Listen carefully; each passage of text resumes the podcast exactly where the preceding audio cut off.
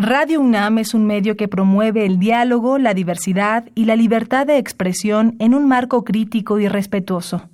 Los comentarios expresados a lo largo de su programación reflejan la opinión de quien los emite, mas no de la radiodifusora.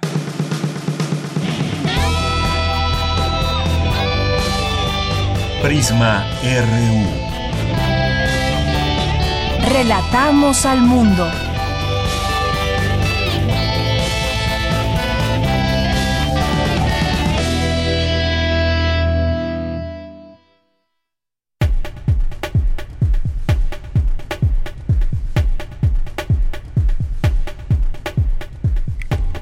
Muy buenas tardes, gracias por acompañarnos en esta emisión más de Prisma RU en este jueves 23 de mayo del año 2019. Siempre es un gusto estar con ustedes a través de esta vía, eh, la vía radiofónica, o también a través de www.radio.unam.mx. Soy de Yanira Morán y a nombre de todo el equipo les deseamos una gran tarde y que nos acompañen. A eso los invitamos el día de hoy. ¿Qué tendremos en este día? Pues varias cosas. Una entrevista con el doctor José Sarucán, que es coordinador coordinador nacional de la CONAVIO y extractor de la UNAM, y con él vamos a platicar de este plan que se presentó aquí en la Ciudad de México, cero tolerancia también, eh, y los nuevas, el nuevo programa de verificación y los autos que no van a circular, los vehículos contaminantes, los que también realmente están contaminando en las calles, habrá que tener mano dura con ellos. ¿Cómo se logra esto y cómo se logrará tener una ciudad mejor, eh, más respirable? En cuanto a las emisiones que todos los días estamos aquí teniendo y sobre todo en esta época que es cuando se acentúa este problema de respirar más contaminantes que de costumbre. Vamos a platicar con él, no se lo pierdan aquí en Prisma RU. Vamos a tener también una conversación con Elisa Godínez, que es doctora en ciencias antropológicas por la Universidad eh, Autónoma Metropolitana y es investigadora en el Instituto de Investigaciones Sociales de la UNAM y experta en el fenómeno de linchamientos. Hay un reporte de la Comisión Nacional de Derechos Humanos y de la UNAM que revela que los linchamientos es un fenómeno al alza en México. Vamos a tratar de entender este fenómeno. Vamos a tener también aquí en Cultura información sobre la Expo Reflejos Resonancia del Deseo, una entrevista con Cecilia Vázquez y también vamos a tener, eh, bueno, ella estudió en Artes Visuales en la Escuela Nacional de Artes Plásticas de la UNAM, no se lo pierdan en Cultura con Tamara Quirós. En nuestra segunda hora vamos a tener diversa versión con Ruth Salazar, la reciente aprobación en Alabama de una ley que prohíbe el aborto reabrió un debate en Estados Unidos entre grupos conservadores y activistas a favor de la interrupción del embarazo. En este contexto eh, surge el movimiento You Know Me, ¿lo conocen? Bueno, pues vamos a hablar de este tema, mi compañera Ruth Salazar en diversa versión y esto en nuestra segunda hora. Vamos a tener información internacional, nacional, hoy es día de Gaceta UNAM, vamos a platicar también con Alejandro Centeno, que es poeta y va a presentar próximamente su libro Emiliano Zapata, Corazón de Fuego. Él nos va a platicar sobre su libro. También vamos a tener para cerrar esta emisión del día de hoy eh, dos invitadas de la obra de teatro La maté por un pañuelo. La directora de esta obra, que es Andrea Salmerón Sanginés, y María Sandoval, que es actriz y seguramente pues muchos de ustedes ya la conocen. Vamos a tener esto y más hoy aquí en Prisma RU y desde aquí relatamos al mundo. Relatamos al mundo. Relatamos al mundo.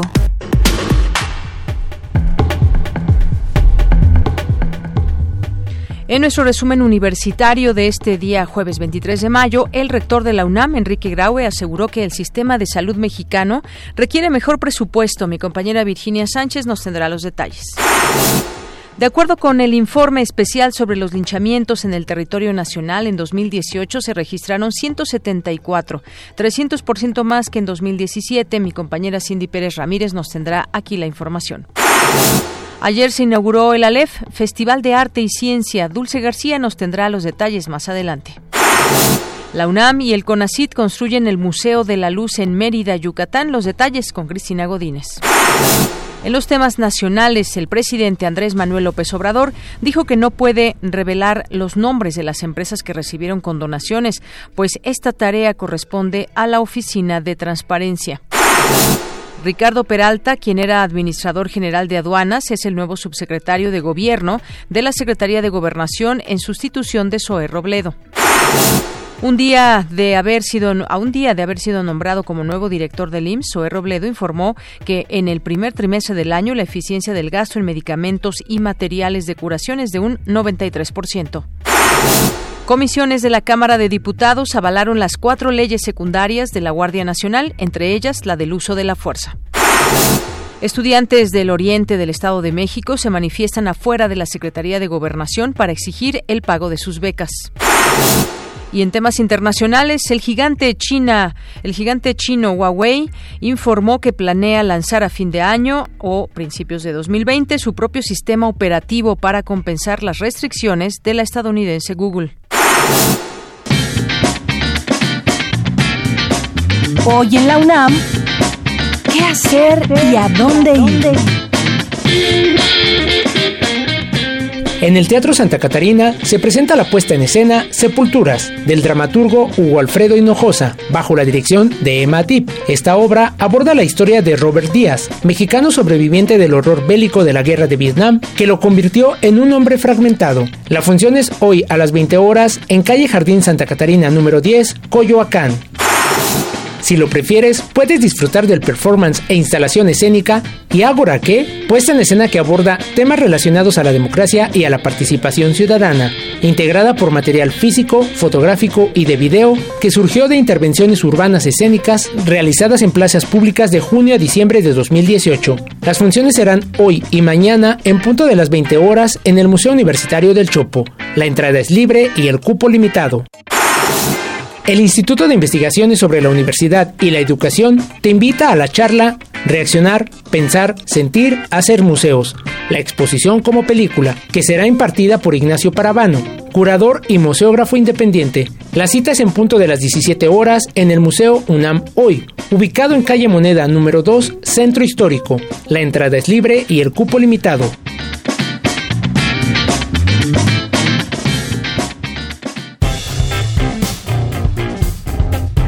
Campus RU.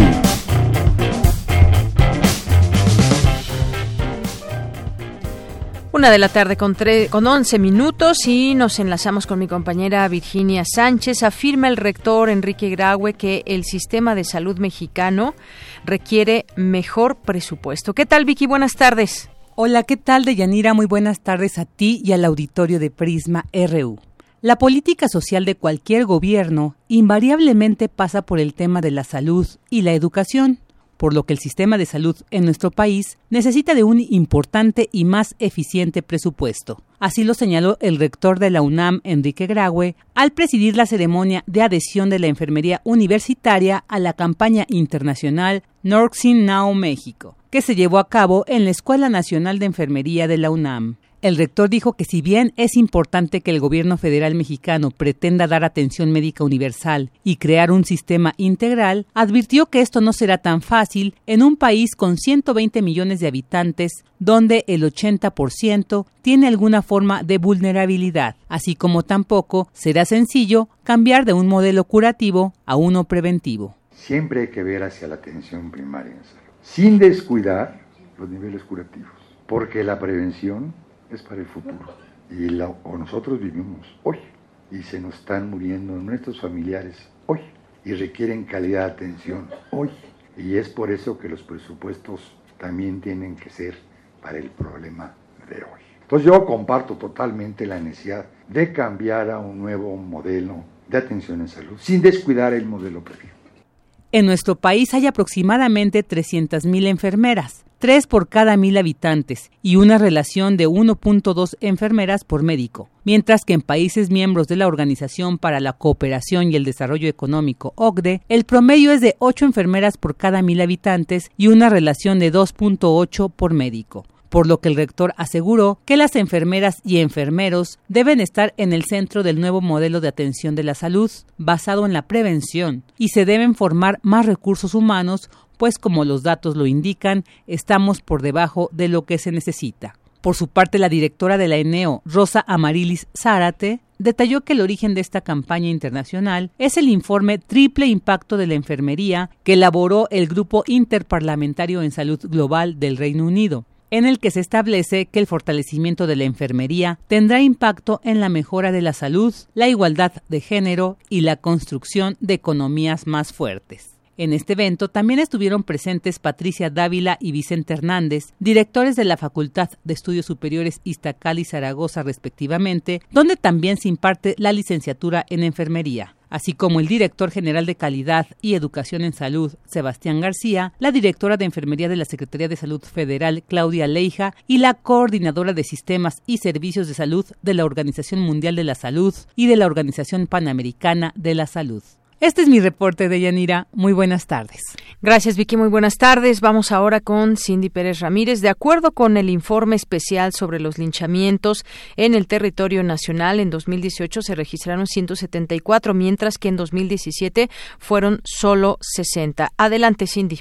Deyanira, buenas tardes. Es un gusto saludarte a ti y a todo el auditorio de Prisma RU. Este informe realizado en conjunto con el Instituto de Investigaciones Sociales de la UNAM da cuenta de los linchamientos como un fenómeno que se presenta frente a la incapacidad institucional para garantizar seguridad y justicia, cuyo número de casos ha crecido en los últimos años en nuestro país, donde cinco entidades concentran casi el 75% de los hechos. El presidente de la Comisión Nacional de los Derechos Humanos, Luis Raúl González Pérez, detalló que del 2015 al 2018 aumentaron los linchamientos en más de 300%. Vamos a escucharlo. Los linchamientos han presentado una tendencia constante de crecimiento en el país desde 2015. En 2016, el incremento respecto a 2015 fue del 37%, mientras que el 2018 presentó un claro repunte, con un aumento de 190% respecto a 2017, al pasar de 60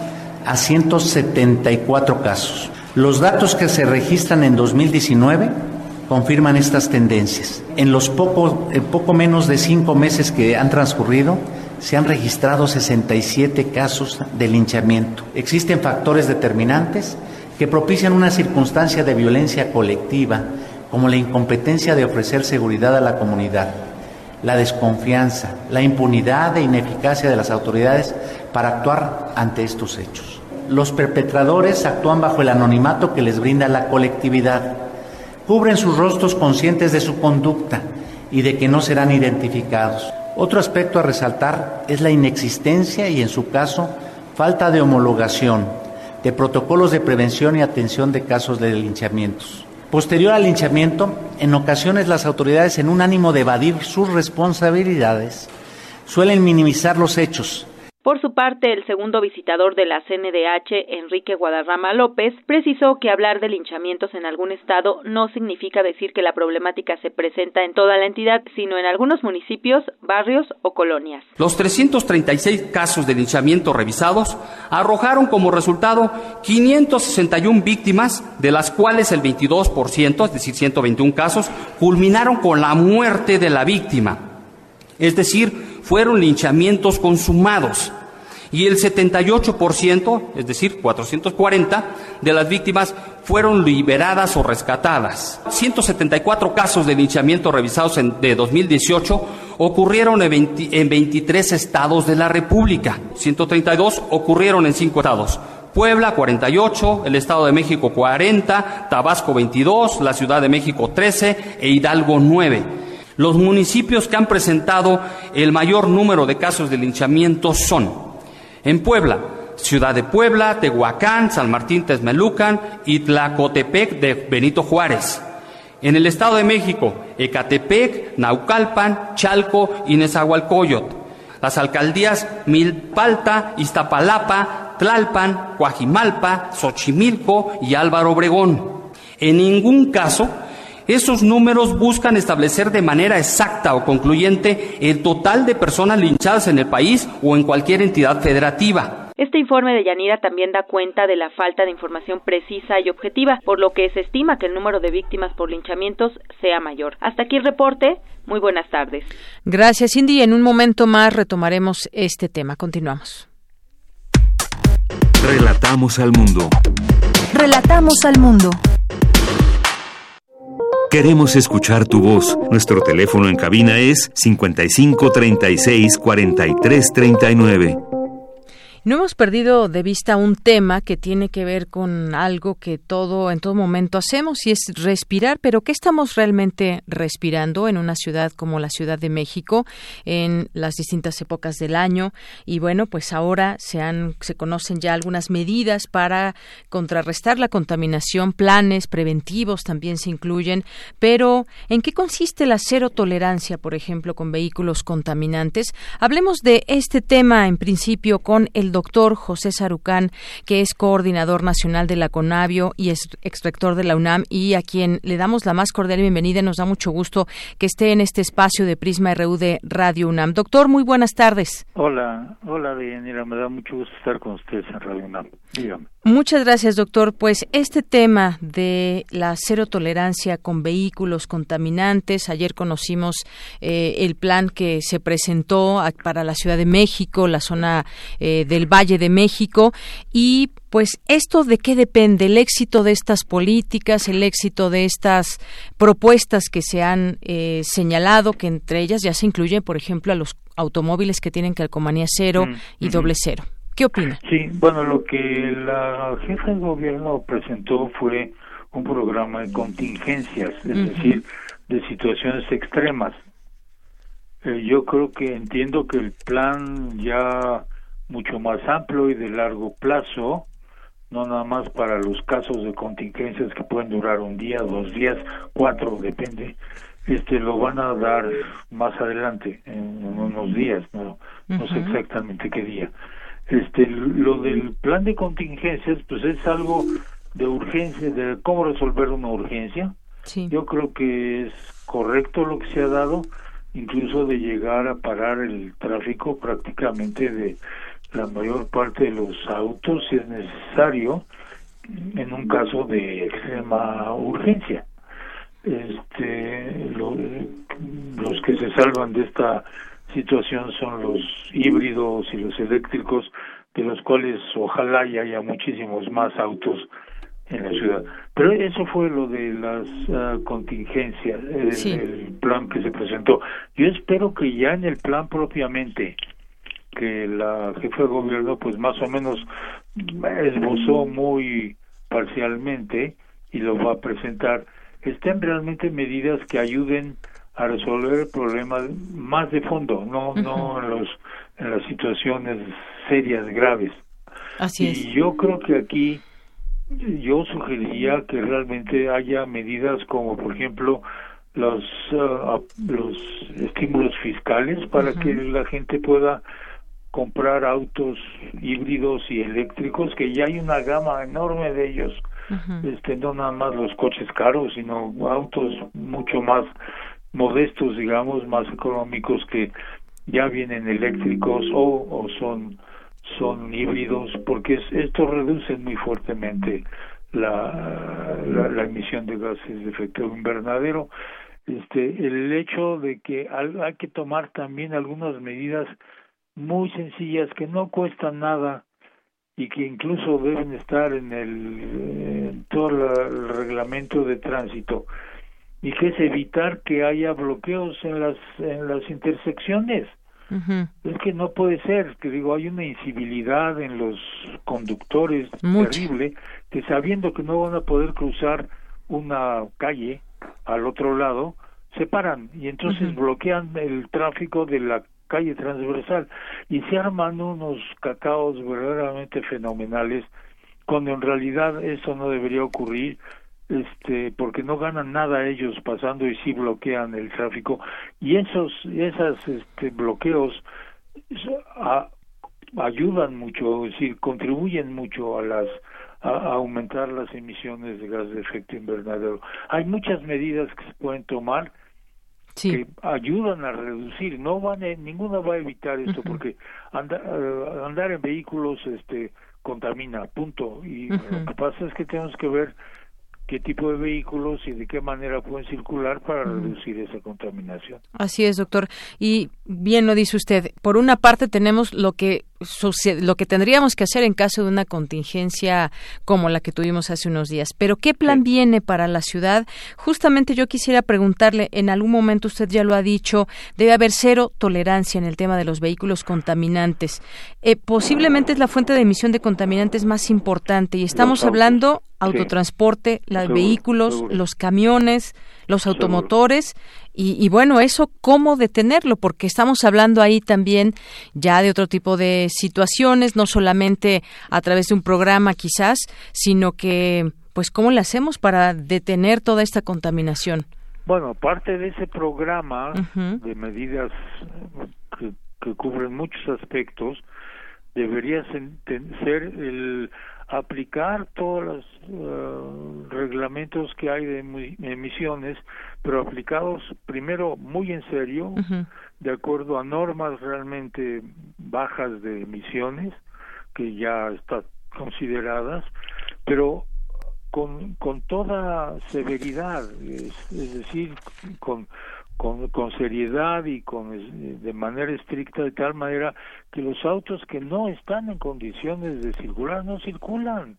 Punto no este no hay de otra. Si, si alguien quiere usar un auto en una ciudad pues debe apegarse a ciertas normas y si no pues usar algún otro medio. Claro el otro asunto que hay que hacer porque es muy fácil decir esto pero si el transporte público no está bien pues ahora la necesidad de tener auto eh, este no no se puede obviar y la gente tiene que tener un vehículo pero pero si, si, si la opción es tener un vehículo esos vehículos deben verdaderamente apegarse a las normas que esta ciudad tiene además pero pero de manera muy seria y muy cuidadosa. Yo creo que esto a mí me parece que a la jefa de gobierno le debe quedar realmente muy claro que hay que hacerlo.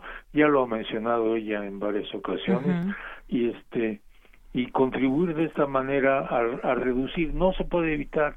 Mientras haya vehículos de combustión con motores de combustión interna circulando va a haber contaminación. No hay otra manera de hacerlo. Así es. Y doctor, este, sí. siempre pues sabemos que una ciudad pues no se puede detener por completo al 100% la contaminación, es, es normal que se genere, digamos, hasta cierto punto, pero sí. se debe de tener un plan a largo plazo, que es quizás en lo que no sé qué tanto lo han hecho los gobiernos anteriores y qué tanto lo hará este, pero estas medidas, eh, digamos, serán suficientes, es decir, es posible contrarrestar los efectos que provocamos todos eh, con el medio ambiente eh, para tratar de, pues bueno, si estamos respirando respirando mucha contaminación, poderla bajar un poquito en los índices, ¿se puede? ¿Es posible? No, eso sí se puede, sin duda alguna que se puede, incluso con el aumento de la planta vehicular que ha habido en los últimos años, que también, digo, démonos cuenta que cada año hay más, ah, más vehículos, tanto autos privados como vehículos de transporte, este, eh, autobuses, etcétera. Así es. Eh, sí es posible. Primero teniendo normas estrictas y ni modo, este, si a alguna gente le cuesta mucho trabajo hacer eso, pues va a tener que entender que tiene que gastar lo necesario para tener su vehículo en buena forma y los y los vendedores y los generadores los productores de autos tienen que plegarse a, a vender autos de bajas emisiones, porque también aquí la industria automotriz ha estado mucho luchando para que las las este las normas y esto no sean muy estrictas. Bueno, ya, no se puede hacer eso. Yo creo que este para vivir en una ciudad de este tamaño de manera civilizada, yo creo que todos todos absolutamente vendedores de autos, usuarios de autos, este eh, gente que vigila el tráfico y que lo regula, todos tenemos que hacer la parte que nos toca para reducir realmente el problema de emisiones de, de, contaminantes en la atmósfera. Y por otro lado también lo que sería muy importante es tener como decía yo estas políticas de estímulo a la adquisición de autos idealmente eléctricos y o este eh, híbridos pero que, que la gente se siente estimulada para comprarlos, es decir, que haya reducciones de impuestos o de lo que sea para, para hacerlo. Y también, si vamos a tener muchos vehículos eléctricos, empezar a planear dónde van a estar no las gasolineras, sino las electriceras, no sé cómo llamarles. no, no sabemos ni cómo se llaman porque no las... Puntos de recarga de, electricidad para esto. Y, eh, y esto tiene que incidir a fuerza, a fuerza, en una visión de para dónde va la la, la, estrategia y el plan de desarrollo energético de este país, el cual pues, realmente no oímos mucho. Entonces, una cosa va ligada con la otra. Así es. Me quedo con eso que usted dice, sí se puede, pero se trata de mucha conciencia también, por lo que escucho, y de mucha voluntad también. Y mucha civilidad. Mucha civilidad, por supuesto. Sentido de responsabilidad, ¿no? Claro, ¿qué hacemos todos los, los habitantes de esta ciudad para tener un mejor aire? A ver, vamos a, a, contar que, enumerar qué hacemos nosotros, cada uno, los que nos están escuchando, qué hacemos para poner nuestro grano de arena.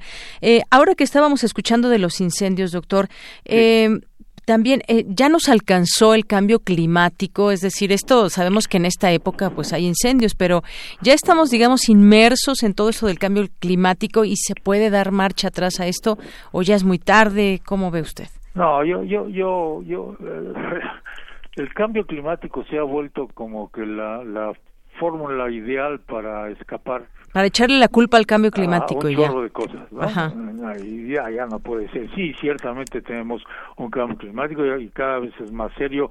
Tenemos docenas de señales de que esto está ocurriendo en todas partes. No, eso no hay duda. Pero no le echemos la culpa a eso. Vamos a echarle la culpa a, a la dificultad y a veces la incapacidad de controlar incendios porque no hay el personal adecuado para hacerlo, porque no hay los recursos para ello, pero sí tenemos la información para hacerlos. Tenemos, eh, México tiene, no sé si el mejor, pero uno de los dos mejores sistemas de alerta temprana de incendios. Lo que se requiere es que la gente que tiene la responsabilidad de atender estas cosas también tenga los recursos para poderlo hacer bien, ¿no?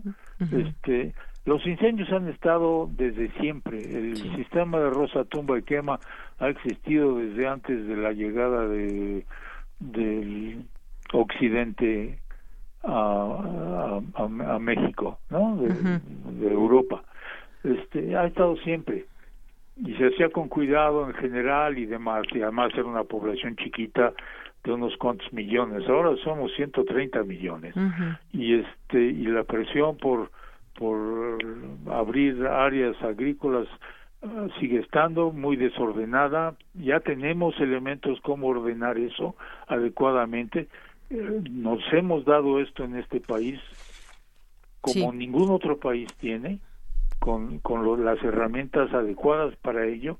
Y lo que tenemos que tener es otra vez aquí, sí, vigilancia, cuidado, monitoreo, para que quien haga cosas que no debe hacer tenga tenga la pena o el castigo correspondiente. Lo que no puede ser es que yo hago lo que sea y no me importa qué pasa.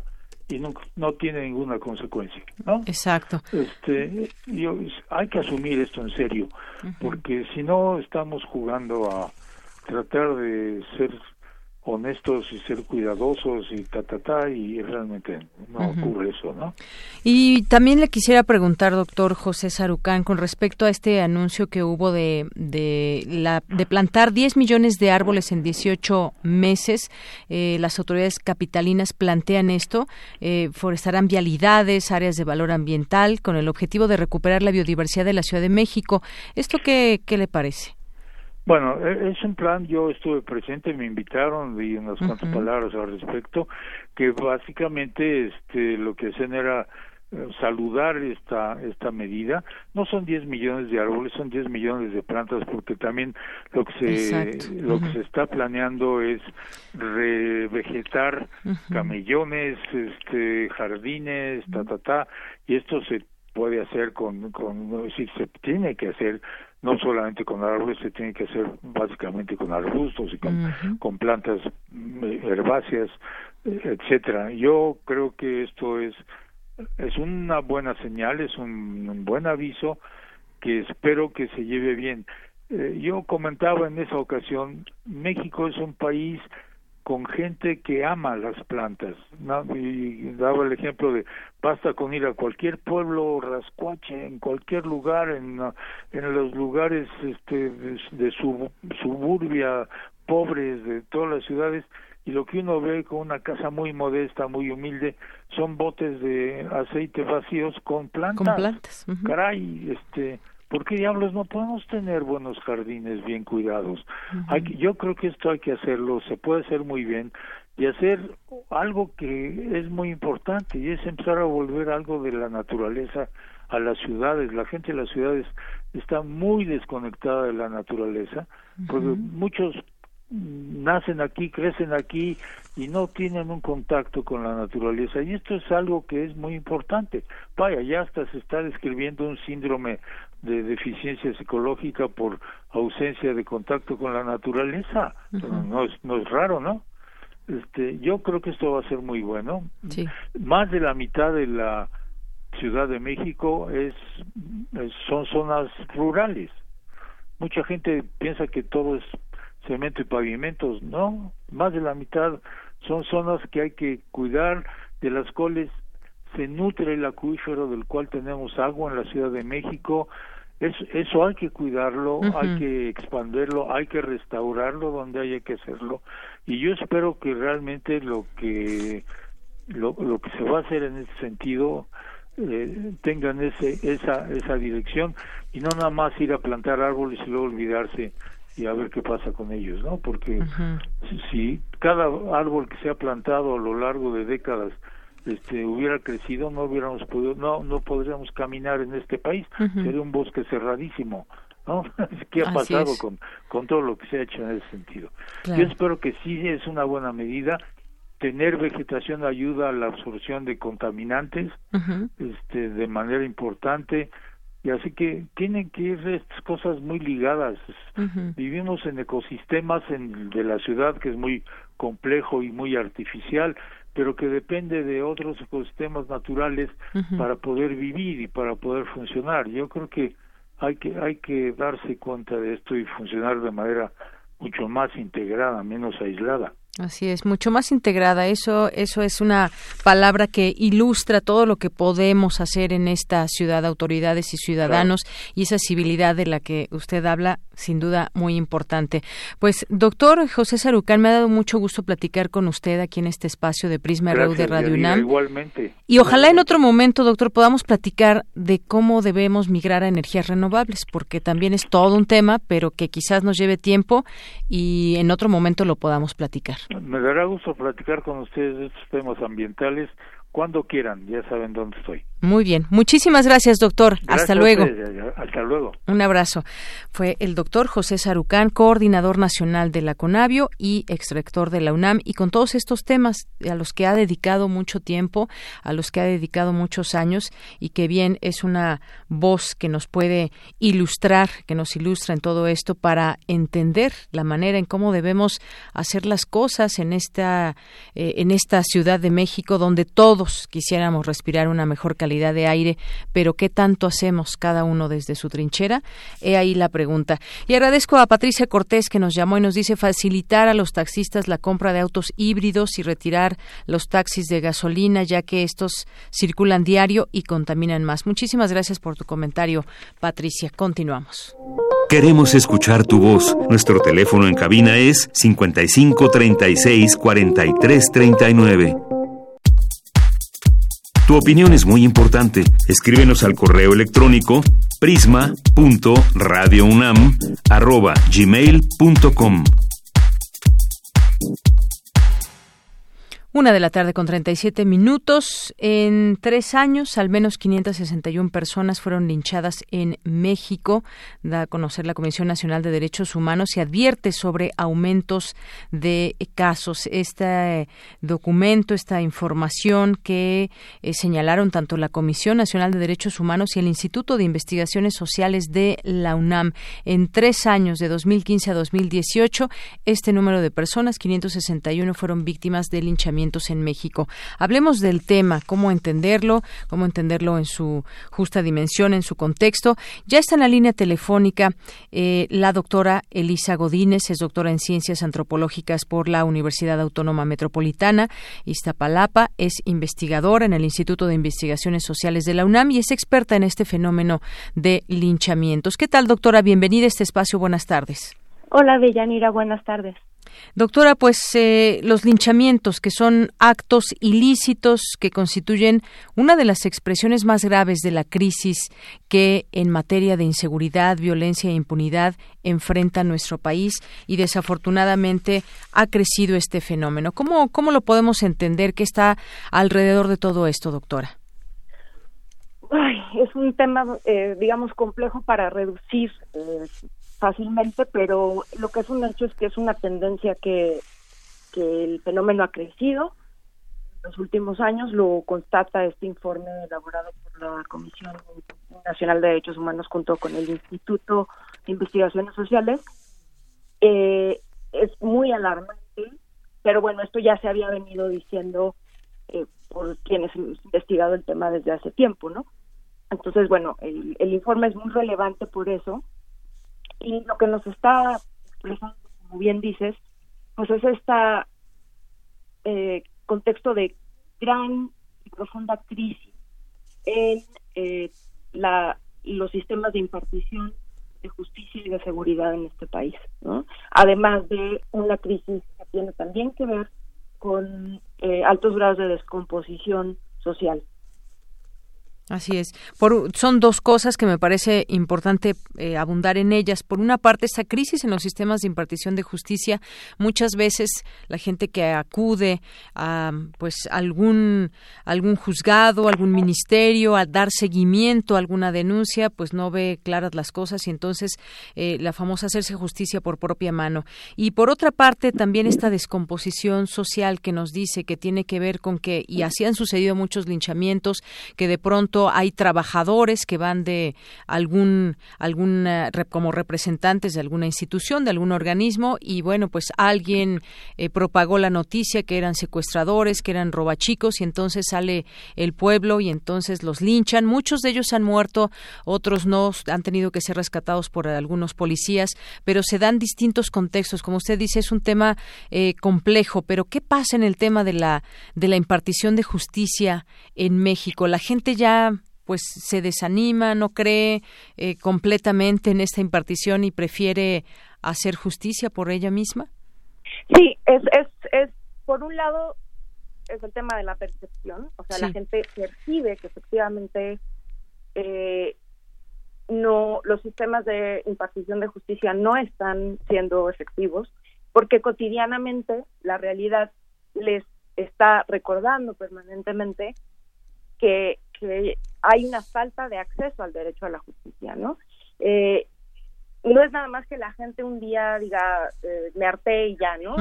es, una cuestión histórica y cotidiana que la falta de acceso a la justicia genera estos niveles de hartazgo, que por supuesto son reprobables y, y de ninguna manera se deben de justificar, pero nosotros como investigadores estamos obligados a entenderlo, ¿no? Y a aportar los mayores elementos para su prevención.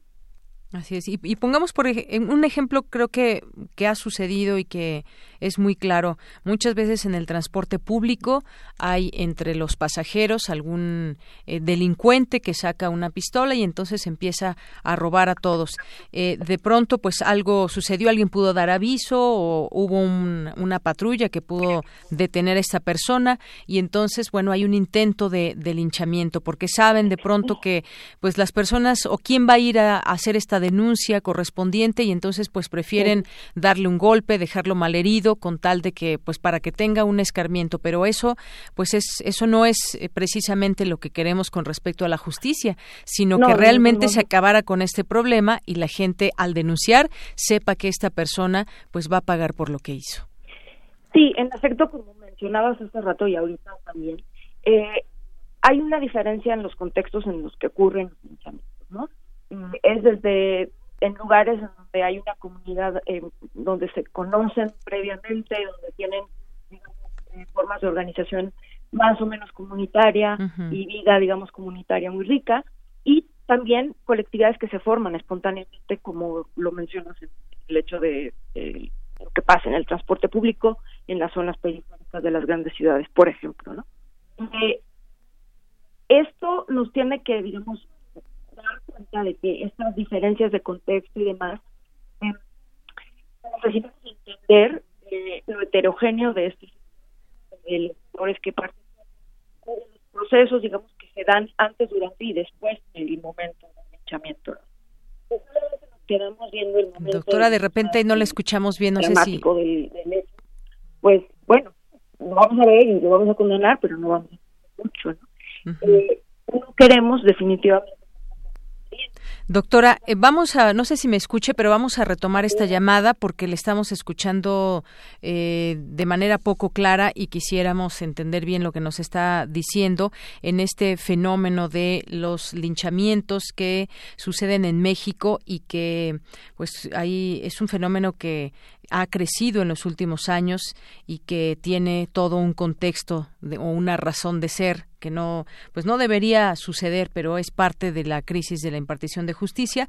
Pero también doctora ya no sé si ya me escuche bien y la escuchemos nosotros también. Hay algo muy grave en todo esto porque las cifras de reportes de linchamientos pues provienen de, de reportes muchas veces de medios de comunicación eh, de la fuente policiaca y demás porque no no es posible tener números eh, reales o casos eh, completos de las víctimas también, dado que esto, pues muchas veces se queda, pues solamente en un evento de momento y no se hace ese conteo. Mira, eh, eso es un dilema, precisamente, porque por un lado no existen cifras oficiales, porque cada institución maneja, los maneja el registro de manera diferente y porque eh, uno de los argumentos es que como el linchamiento no es un delito tipificado, pues es complicado entonces hacer ese ese registro. La única información que nosotros con la que nosotros contamos pues es la información de la prensa, que también varía en función de muchos factores. Eh, sin embargo, esto no nos debe hacer pensar, en mi opinión, la idea es eh, darle primacía al criterio o a la, al, a la intención más punitiva, que es vamos a tipificar como delito esto para que entonces haya más eh, intervención y mayor posibilidad de controlar este efecto. Yo creo que la mano dura y la visión punitivista no va a ayudar, todo lo contrario. ¿no? Entonces, las, primer punto, las autoridades tendrían que establecer de manera permanente un seguimiento a este tipo de fenómenos. Permanentemente, no, no nada más con informes temporales o con, digamos, la mano que es muy importante de los académicos o de la academia. ¿no? Las instituciones tienen que tomarse esto muy en serio. Por lo tanto, yo creo que tendrían que establecer eh, alguna institución, un observatorio, una oficina, la Comisión de Derechos Humanos o la Secretaría de Seguridad Ciudadana o como se llamen, ¿no? Sí. Ahí para dar un seguimiento muy puntual y realmente poder dar continuidad a todos este, estos informes que se hacen cada tanto. Bien y realmente después proceder a profundizar en las particularidades de los casos de las regiones y demás para poder diseñar eh, estrategias de prevención. Muy bien. Bueno, pues estas estrategias de prevención seguramente pues son parte de toda esta idea que se tiene para tratar de revertir estas cifras de linchamientos. Decíamos una, una numerología al principio que tiene que ver con los que están contabilizados, pero bueno, vamos a vamos a ver también cómo funciona toda esta estrategia eh, que se tiene, maestra. Pues yo le agradezco mucho. Nada más me, me gustaría hacer un último comentario. Creo que esas estrategias tienen que ir sobre todo hacia el ámbito social, de trabajo con la gente, de trabajo pedagógico, de trabajo de cultura de la paz, etcétera, no no nada más eh, en un sentido jurídico legal, sino sobre todo social. Muy bien. Bueno, pues doctora, muchísimas gracias por estar aquí con nosotros en Prisma RU de Radio UNAM. Gracias a ustedes. Hasta luego. Hasta luego. Muy buenas tardes. Fue la doctora Elisa Godínez, doctora en Ciencias Antropológicas por la UAM eh, Iztapalapa y también es experta en el fenómeno de linchamientos. Porque tu opinión es importante, síguenos en nuestras redes sociales, en Facebook como Prisma RU y en Twitter como arroba PrismaRU. Relatamos al mundo. Relatamos al mundo. Y continuamos, vamos ahora con mi compañera Dulce García. Ya comenzó el Festival de Arte y Ciencia, el ALEF. Adelante, Dulce. ¿Cómo podemos entender los fragmentos de la realidad que se presentan ante nuestra vista? ¿Acaso son las piezas de un rompecabezas que no hemos alcanzado a descifrar? Estos y otros cuestionamientos se discutirán en el marco del Festival de Arte y Ciencia Aleph que dio inicio este 22 de mayo. Al inaugurar el evento que ofrece mesas de diálogo relacionadas con las fronteras de las ciencias de la complejidad, en las que participarán investigadores como Débora Gordon y Bartolo Luque, Jorge Volpi, coordinador de difusión cultural de la UNAM, agradeció que las diversas disciplinas disciplinas que se imparten en esta casa de estudios se hayan conjugado en dicho encuentro. Una enorme cantidad de actividades, tanto académicas como artísticas, que están ya en los programas que todos ustedes tienen y que no me, deteré, no me detendré en este momento a revisar y simplemente volver a darle las gracias a todos los que lo hacen posible, a todo el equipo de la Coordinación de Difusión Cultural, al apoyo que hemos tenido de la Coordinación de la Investigación Científica y de la Coordinación de Humanidades, a las facultades e institutos que participan también con nosotros y a las instancias externas a la UNAM que también se han sumado de manera muy importante para la celebración de este festival. La primera conferencia titulada Microbioma, No somos un árbol, somos un bosque, corrió a cargo del doctor Alejandro Frank, coordinador del Centro de Ciencias de la Complejidad. El Festival Aleph se estará llevando a cabo hasta el próximo 26 de mayo en el Centro Cultural Universitario. Para Radio UNAM, Dulce García. Porque tu opinión es importante, síguenos en nuestras redes sociales, en Facebook como Prisma RU y en Twitter como arroba PrismaRU.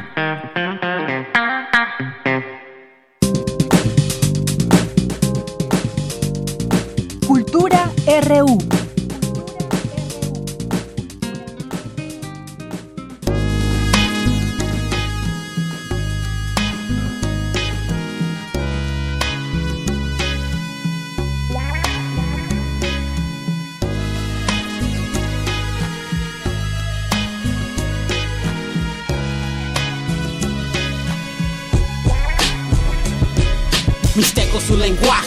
Es un dialecto, es oro que guarda un paño, aquí te lo presento, ahora soy trilingüe, ya no me das menos, estos los que insultan a todos mis oaxaqueños, pequeños, pero corazones de guerrero. Entramos a Cultura, ¿qué tal Tamara? Muy buenas tardes. Deyanira, muy buenas tardes a ti y a todos los que nos acompañan, qué gusto saludarlos a través de esta frecuencia universitaria. Escuchamos Mixteco, es un lenguaje a cargo de Unaisu, él es uno de los raperos que estará participando en el Festival Poesía en Voz Alta 2019 en Casa del Lago UNAM, que bueno, pues inicia mañana viernes. Habrá varias actividades y para contarnos más detalles nos acompaña en la línea José Wolfer, él es director de Casa del Lago. José Wolfer, gracias por acompañarnos, muy buenas tardes. ¿Qué tal? Muy buenas tardes, un gusto estar aquí con ustedes. No, al contrario, el gusto es nuestro, José. Hoy este año Poesía en Voz Alta llega a la edición número 15. Cuéntanos qué vamos a encontrar en este festival que bueno, se va a llevar a cabo del 24 al 26 de mayo. Así es, estamos ya este, con los motores calientitos a punto de arrancar el día de mañana.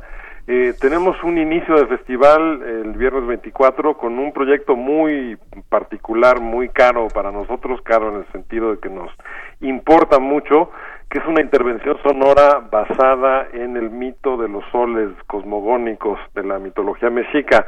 Como estamos a 500 años del encuentro del, de Cortés y Moctezuma de la llegada de los españoles a México, me pareció que en un momento propicio para recordar este momento pues fundacional de nuestra historia y entonces recurriendo a una colección que es una colección de la cual nos tenemos que sentir todos orgullosos como universitarios y también eh, de manera general que es Voz Viva de México en la que estoy pensando, hay una grabación en Voz Viva de mitos prehispánicos hecha por el doctor León Portilla.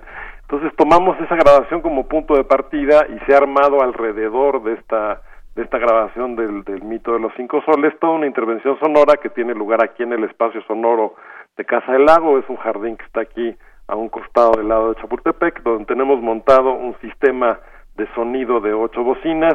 Entonces ya para mañana, para la inauguración, vamos a presentar esta pieza que le hemos llamado Ocaso de los Soles, en donde estarán narraciones en español y en náhuatl de estos mitos que se, se van a ir intercalando con eh, la narración también de los presagios funestos que anunciaban para los mexicas pues la caída de Tenochtitlan, se van intercalando ambas narrativas, todo esto va arropado con música electrónica que se estará escuchando por estas bocinas, cantantes en vivo, un par de instrumentistas también, y así arrancamos el día de mañana. Enseguida tenemos, al término de esta intervención, un concierto muy particular, nos visita el grupo eh, alemán Zeitkratzer, vienen ellos de Berlín y vienen a hacer una pieza eh, de Lou Reed, del cantante del Velvet Underground, uno de los de los poetas del rock, creo que más significativos de la segunda mitad del siglo XX. Él hizo una pieza que se llama Metal Machine Music, una pieza bastante particular con sus guitarras, no canta él, hay una exploración ahí de timbres y de sonoridades muy particulares de la guitarra y Sid Kratzer lo que hizo es hacer una transcripción aprobada por el propio Lou Reed para un ensamble. Este va a ser el estreno en México de esta pieza y también el debut en México de esta pieza. Así arrancamos el viernes, el día de mañana. Nada más con eso, imagínate, ¿no? Y bueno, también hay otros dos días en donde van a dar paso al freestyle, también a estas rimas. Eh, poesía, poesía en voz alta siempre se ha eh, consolidado eh, durante estas 15 ediciones como un espacio a la palabra, un espacio también a la comunidad, a que todos podamos participar de una u otra forma. Completamente, estábamos escuchando ahorita antes de entrar al aire a una Isu, a este rapero trilingüe originario de Oaxaca, que, dato curioso, no aprendió a hablar español sino hasta que se fue a California con sus padres, ahí aprendió a hablar español e inglés al mismo tiempo. Él forma parte del, del cartel que tendremos el sábado, el sábado es el día dedicado al rap, aquí en el, en el marco de Poesía en Voz Alta. Eh, la creatividad del rap, su capacidad de convocatoria, de, de apelar al interés de, de, las distintas generaciones y especialmente los jóvenes, me parece que es una, una herramienta muy poderosa y la inventiva con la palabra es absolutamente, a mí me deja completamente admirado. Tenemos un programa muy intenso el sábado, arranca con un concurso de freestyle, viene enseguida improvisadores, que es donde se establece un cruce entre la tradición de improvisación eh, de las de las décimas y de lo que surge del son eh, y de la música ribeña con el rap estos improvisadores. Viene enseguida una batalla épica entre Cortés y Moctezuma, que es una batalla rapeada que viene justo en este, en este marco de los 500 años que ya comentaba yo. Las dos batallas de secretos de Sócrates, nos visita de Argentina Chili Flow Parker, él va contra Gino, luego Israel contra Grandao, en dos, dos batallas de altos vuelos de raperos, y luego los dos conciertos con una ISU y Acapela, que es el concierto final de este sábado 25, él nos visita desde Venezuela. Cabe tener en cuenta que todo esto que estamos comentando es entrada libre. Así es. Y oye, y cierran con el broche de oro también el Centro Universitario de Teatro. Van a realizar ahí una lectura de batallas en el desierto de José Emilio Pacheco. Así es. El año pasado nos enfocamos mucho en Arreola, o digamos que tuvo su, su espacio particular Arreola porque es el centenario también de su de su nacimiento, pues Arreola fue el director fundador de esta Casa del Lago este año me interesaba también tener algún algún guiño que nos, nos remontara a los orígenes de la Casa del Lago. José Emilio Pacheco fue secretario de, de, Arreola, un escritor también evidentemente que se defiende por sus propios méritos, tanto como narrador como poeta. Y aquí se trata de una lectura de esta esta breve novela que creo que nos ha nos ha nos ha calado a todos los que le hemos leído la de batallas en el desierto que recrea toda una época justo después de la Segunda Guerra Mundial aquí en la Ciudad de México y estará a cargo de los estudiantes del CUT, del Centro eh, Universitario de Teatro, dirigidos por Laura Almela. Excelente. José Wolfer, pues es un programa que incluye tres días de conciertos, batallas de hip hop, lecturas, un cadáver exquisito también, un concurso de freestyle y bueno, la intervención sonora en este espacio maravilloso que es la Casa del Lago Juan José Arreola. Así es, está la invitación para para todo el auditorio que nos escucha, nos dará mucho gusto recibirlos. Este ocaso de los Orles, la pieza que comentaba yo con la que inauguramos, la repetimos también el domingo. Ese es el día también del cadáver exquisito, que será una sesión interdisciplinaria con poetas, con Bef, que nos visita el ilustrador Bef, que estoy muy contento de que esté por acá con nosotros. Habrá música en vivo también para este cadáver exquisito. Y bueno, toda esta información está en nuestra página en internet para quien guste consultarla, que es www.casadelago.unam punto x punto mx perdón casa del lago punto unam punto mx y simplemente con casa del lago unam si lo buscan así en las distintas plataformas en las redes sociales los ahí encontramos. encuentran y está toda la programación. Excelente y bueno también para los que nos escuchan la dirección de casa del lago está en bosque de Chapultepec en la primera sección y la entrada es totalmente libre así que acérquense a esta edición número 15 de poesía en voz alta. José Wolfer director de casa del lago gracias por acompañarnos. Al contrario gracias a ti gracias a quienes nos gustaron por aquí los esperamos este fin de semana Claro que sí. Hasta luego. Hasta luego. Y bueno, Deyanira, eh, otras de las actividades que les recomendamos anotar en la agenda es la visita a la exposición Reflejos, Resonancia del Deseo de la artista plástica Cecilia Vázquez. Esta muestra se encuentra en la Galería 526 del Seminario de Cultura Mexicana. Se compone de 29 obras que versan entre la pintura y la instalación, que bueno, nos permite explorar parte de la labor artística de Cecilia Vázquez, quien, bueno, les cuento, es egresada de la UNAM. Ella ha expuesto su trabajo de manera individual y colectiva en instituciones culturales, museos, galerías, tanto de México como de otros países. Ha expuesto en Alemania, Rusia, también ha llegado hasta Corea y en China. Eh, queremos invitarlos a la experiencia inmersiva de esta exposición. Cecilia Vázquez nos cuenta más de Reflejos, Resonancia del Deseo. La exposición está pensada como una experiencia inmersiva. No está diseñada para ser leída pieza por pieza, sino que toma al espacio de la Galería 526 como un lienzo, por así decirlo, que se compone con la obra misma. Esto incluye también el jardín, en donde hay una pieza que remata, de modo que desde la entrada tú puedes ver hacia el fondo, haciendo asociaciones cruzadas entre las diferentes piezas que componen la muestra. Reflejos justamente se refiere a esta parte en que hay piezas que hacen eco de otras y que después regresan tal cual el reflejo a otras más. Entonces toda la parte de los reflejos y las resonancias tiene que ver con eso. De hecho, la galería está compuesta, digamos, la museografía casi como una pieza musical. Entonces ahí se recogen ciertas notas que van reverberando a través de el recorrido en este caso, ¿no? Y la parte del deseo para mí también era muy importante incluirla porque a pesar de que desde luego todo trabajo artístico tiene un componente conceptual importante, no olvidemos que la pintura en su carnalidad hace alusión a una cosa muy fuerte de deseo, es pintar desde el deseo y no solo desde la intelectualidad. También varios de los motivos tienen mucho que ver con esto, por ejemplo, encontrarán una profusión de motivos florales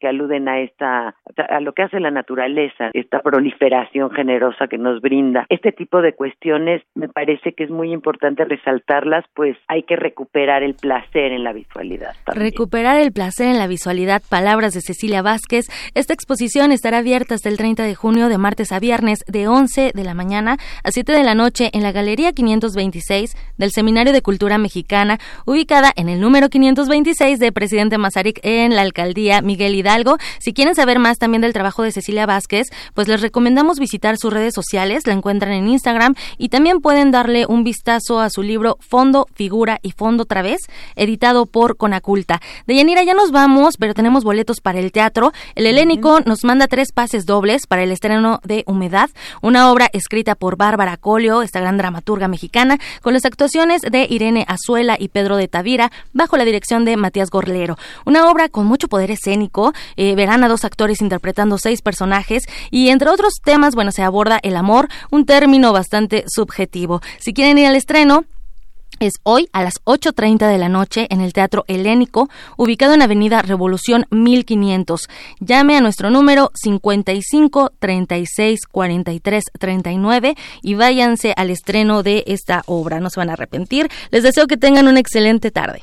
Gracias, gracias Tamara y gracias a usted que continúa con nosotros. Lo invitamos a que permanezca de aquí a las 3 de la tarde. Vamos a un corte y regresamos a la segunda hora de Prisma RU. Prisma RU. Relatamos al mundo.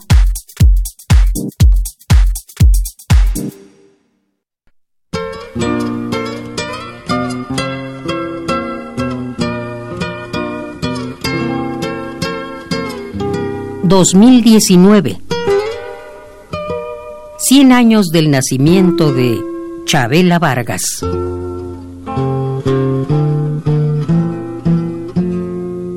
Este amor apasionado anda todo alborotado. Yo creo que la voz de cualquier cantante lo identifica, lo potencia y lo limita. ella no es ninguna excepción en este terreno. Desde luego, es muy característica, ya lo dije, por lo tanto la identificaba a leguas. Fernando González Gortázar, historiador de la música mexicana. Chabela Vargas, 96.1 FM. Radio UNAM, Experiencia Sonora.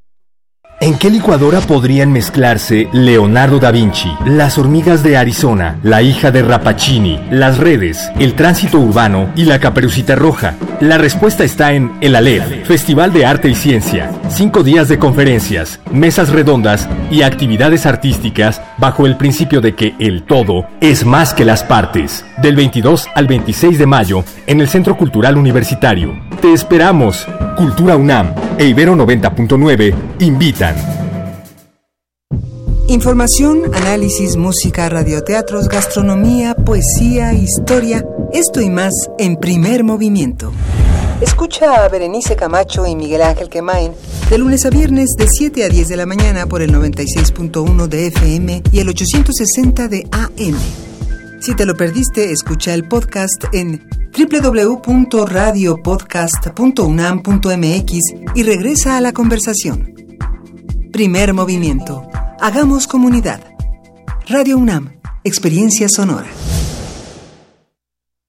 Lo que nos define, el trabajo. Lo que nos motiva, el bienestar de todos los mexicanos. En Baja California somos el segundo lugar en generación de empleos en la frontera norte y uno de los seis estados con mayor inversión extranjera directa. Y en Puebla somos el estado que más avanzó en infraestructura y calidad educativa. Además, facilitamos la apertura de miles de empresas. Esa es la forma de gobernar del PAN, cerca de la gente. Acción Nacional, unidos y fuertes para defender a México. Propaganda dirigida a los militantes del PAN. Somos tu acervo, tu memoria, tu identidad, tu patrimonio, tu cultura, tu cine. Somos la Filmoteca UNAM.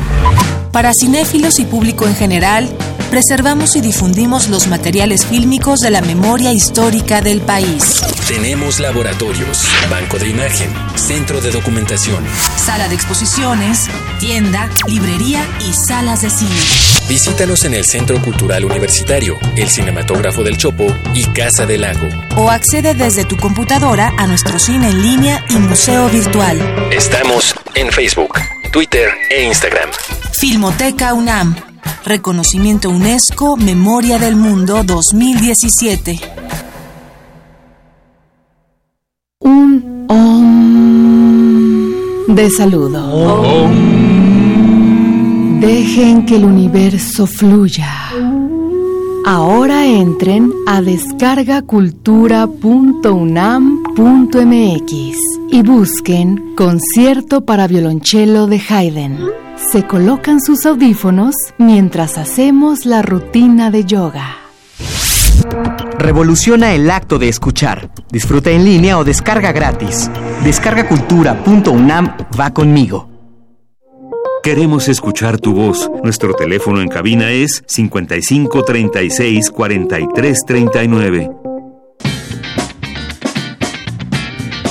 Mañana en la UNAM, ¿qué hacer y a dónde ir?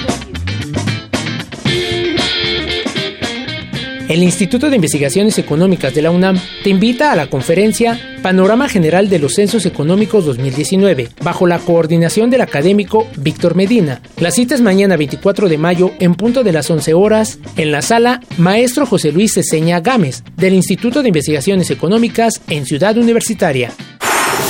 Te recomendamos la cinta Los Débiles, de los directores Eduardo Giral Brun y Raúl Rico, quienes muestran una radiografía de lo que sucede en México con la ayuda de personas vinculadas directamente con el crimen organizado. A través de la historia de Víctor y Selfie, dos jóvenes que pertenecen a una pandilla, este largometraje nos muestra lo difícil que es vivir día a día con la injusticia en Sinaloa. Las funciones serán mañana a las 11, 16.30 y 19.45 horas en la sala Julio Bracho del Centro Cultural Universitario.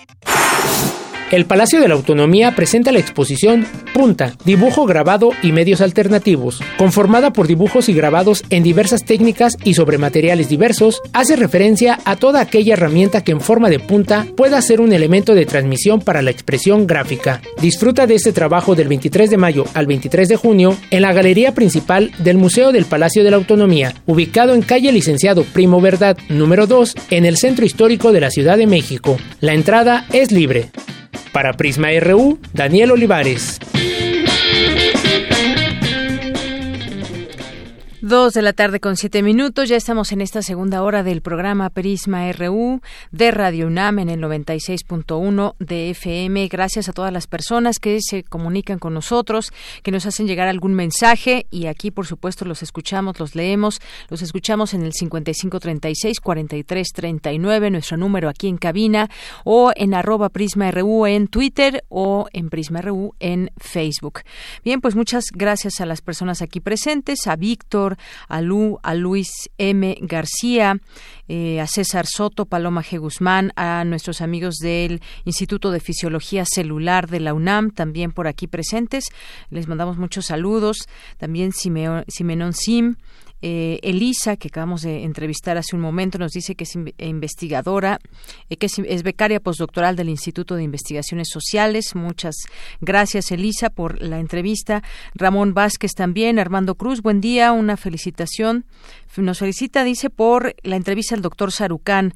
Galán de Barrio también nos dice, escuchando a José Sarucán en Prisma RU, pero aunque tiene un discurso acerca de la necesidad ecológica que urge para limpiar la ciudad, hablan de castigar a la gente en su economía. Hablo del uso del carro. Hay antes del carro más contaminantes y no veo que hablen de fábricas, de trailers. Eh, muchas gracias, Galán de Barrio. Pues sí, justamente en todo este transporte también de carga debe haber, eh, pues muy bien puntualizado todo esto, de qué manera van a colaborar, porque efectivamente cuando han habido contingencias, pues vemos esas columnas de humo que generan estos automóviles antes que el automóvil, como bien dices. Muchas gracias por el comentario. También Román Hernández García dice practicando para bailar el día el día próximo 30 de mayo, jueves ahí en la sala Julián Carrillo, donde lo seguimos invitando a festejar con nosotros nuestro tercer aniversario de Prisma RU y pues ojalá que vengan, nos acompañen, si quieren bailar también se vale, lo que ustedes quieran, pues aquí los esperamos, aprovechamos para invitarlos a todos ustedes. Radio escuchas, están completamente invitados. También nos dice eh, el Sarco y Quetecuani también por aquí presente, Román Hernández García, eh, también aquí nos mandan una liga de Facebook, en un momento la, la vemos, Sal RGB, mexicanista, muchas gracias. César Alberto también nos dice aquí presente, pasando lista, muchas gracias. Eh, Chino Garcés, José Luis León, también nos escribe y dice, también recuerdo que por el 2000 muchas de las pacientes del Women's Health Center de Laredo, Texas, una clínica donde se realizaban abortos legales, eran de Monterrey, gente pudiente de una ciudad derechista, nos dice. Muchas gracias, José Luis León. En un momento más escuchamos esta información que tenemos en este día para hablar de ese tema. El Zarco dice esa banda es la que canta la de Ricacha, Ricacha, así bailan el mambo. Eh, gracias por el comentario. José Luis León dice paradojas de mis conocidos, la mayor parte de los que han considerado o recurrido al aborto eran de pensamiento convencional, incluso de derecha, nos dice por aquí. Y gracias también a nuestros amigos de la Comisión Nacional de Derechos Humanos aquí presentes, Carlos Ramírez Montaño, Celsin eh, Eduardo Mendoza también aquí presente, Eduardo, muchos saludos, Carlos Ramírez, Borea Al también aquí presente. Muchas gracias por sus comentarios y estar aquí atentos. Los leemos a todos. Muchas gracias y vamos a continuar, vamos a continuar y vamos a presentarles la siguiente información. La UNAM y el CONACIT construyen el Museo de la Luz en Mérida, Yucatán. Adelante, Cristina. Deyanira Auditorio de Prisma RU, buenas tardes. En pleno centro de Mérida, en la calle 50, número 414, en los terrenos que ocupó la antigua estación ferroviaria y que durante muchos años sufrió abandono, la Universidad Nacional Autónoma de México y el Consejo Nacional de Ciencia y Tecnología construyen el Museo de la Luz. El lugar fue donado por el gobierno de Yucatán y tiene una dimensión de 4.430 metros cuadrados. En un comunicado, la Consejería Jurídica recordó que el gobierno del estado de Yucatán donó este predio a la UNAM el 4 de julio de 2018 a través de un decreto firmado por Rolando Zapata Bello, que era en aquel tiempo el gobernador. El rector Enrique Graue se refirió a la presencia de la UNAM en Yucatán. La Universidad Nacional está aquí para sumar esfuerzos y así lo seguiremos creando nuevas carreras, viéndolas con un perfil diferente procurando licenciaturas con doble titulación, maestrías y posgrados de esa naturaleza. Y es en este sentido que hoy estamos con una nueva idea de difusión cultural a través de los museos que hemos estado comentando. Para la construcción de este recinto, la UNAM y el CONACIT contemplan una inversión de 100 millones de pesos. El Museo de la Luz contará con seis áreas de exposición permanente, una sala de exposiciones temporales, un laboratorio experimental de ciencia y arte, heliostatos, juegos de espejos que captan luz solar, una zona de talleres, oficinas, área de atención al público y muchas áreas verdes. Además de convertirse en una opción cultural para las personas que habitan en la península, en este museo se difundirá el conocimiento científico y la ciencia ligados a la vida cotidiana y los saberes de los mayas. Dianira, este es mi reporte. Buenas tardes. Gracias, Cristina. Muy buenas tardes. Y por cierto, antes de dar paso a la siguiente, a la siguiente eh, sección de diversa versión, hoy es Día del Estudiante, así que les mandamos a todos muchas felicitaciones. El origen de celebrar el Día del Estudiante en el país surgió en 1929, cuando un grupo de estudiantes de la UNAM se puso en huelga a favor de la autonomía universitaria. En aquellos años, la Universidad Nacional tenía inscritos a 8.154 alumnos en total, por lo que estos decidieron organizarse dentro de una federación para crear conciencia de grupo entre alumnos y demandar algunas, algunas reformas en la institución. Fue en ese contexto cuando las autoridades universitarias decidieron hacer dos cambios con los que los jóvenes no estaban de acuerdo. Uno era aumentar en un año la educación preparatoria y cambiar los exámenes profesionales en la Facultad de Derecho. Es por eso que se le recuerda a los estudiantes hoy, 23 de mayo. Y continuamos, continuamos ahora aquí en eh, Prisma RU. Vamos a escuchar diversa versión con Ruth Salazar. La reciente aprobación en Alabama de una ley que prohíbe el aborto reabrió un debate en Estados Unidos entre grupos conservadores y activistas a favor de la interrupción del embarazo. En este contexto surge el movimiento You Know Me. Escuchemos diversa versión con Ruth Salazar. Diversa versión. Transitando al horizonte de la igualdad.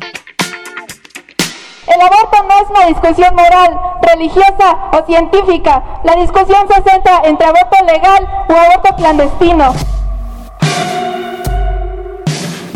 Hace poco más de una semana, la actriz estadounidense Busy Phillips pidió a usuarias de redes sociales que compartieran sus historias personales de aborto. Hasta el momento, su tweet ha recibido más de 56 mil respuestas.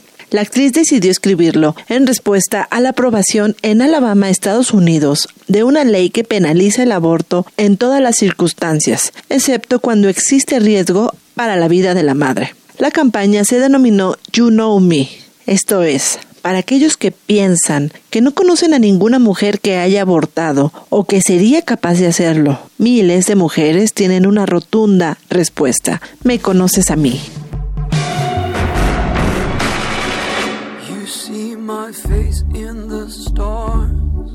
El derecho al aborto es la demanda más urgente del movimiento de mujeres en América Latina.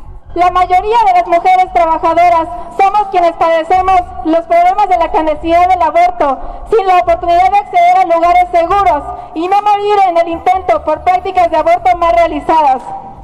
Este tipo de campañas ya se habían presentado en Argentina durante la marea verde con el hashtag Yo aborté.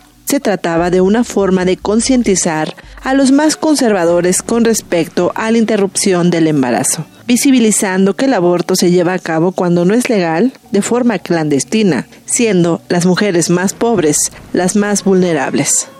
Lo que evitamos más bien es que lleguen al hospital, evitamos que, que tengan un aborto inseguro, un aborto inseguro por no conocer qué medicamento ingerir o tipo de plantas o no plantas.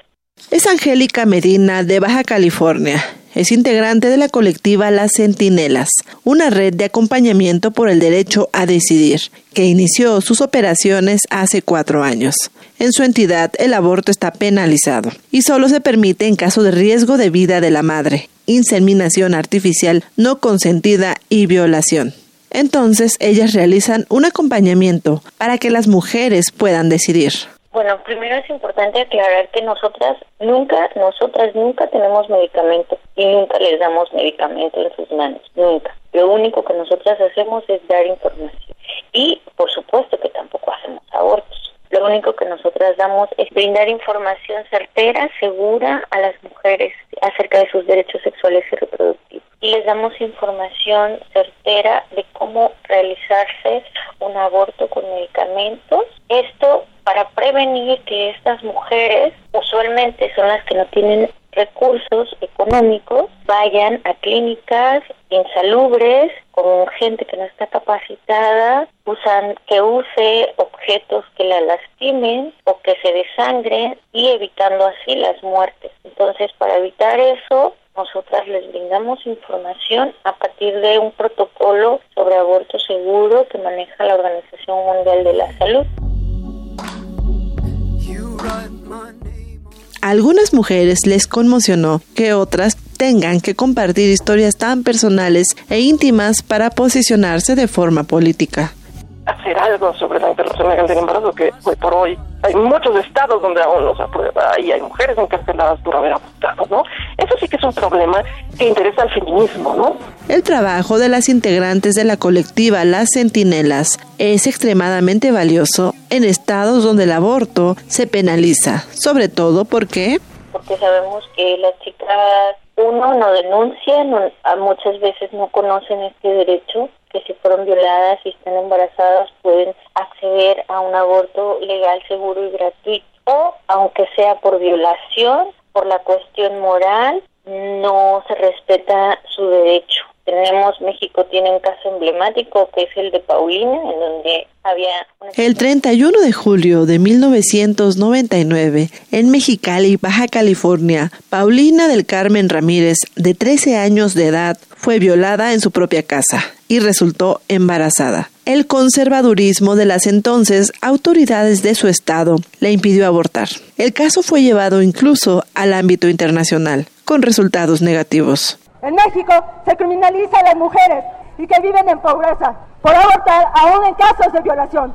Por ello, demandamos la despenalización del aborto a nivel nacional y aborto legal, seguro, gratuito y libre para todas Consideramos que la gestación es una decisión personal que no debe ser impuesta por ningún sistema político. La clandestinidad es la opción para las mujeres que desean interrumpir su embarazo en los estados donde está penalizado. Organizaciones o colectivas como a las que Angélica pertenece les brindan información que podrían salvarles la vida. Sí, la mayoría de las chicas que nos buscan no saben qué hacer la mayoría de las chicas, hay mucha información en Internet. Ahora no es por falta de Internet, ahora o de información, ahora es, tengo mucha información y no sé cuál es la certera o la verdadera, ¿no? No sé si creer o no creer en lo que me dicen las páginas. Entonces, nosotras que tenemos alianzas con una nacional o con otras colectivas, identificamos cuando una página es de confianza, cuando no, porque los de derecha también tienen páginas para enganchar a las chicas, haciéndolas creer que los van a apoyar y no, lo que en realidad las persuaden y eso genera un montón de situaciones emocionales y psicológicas en las mujeres.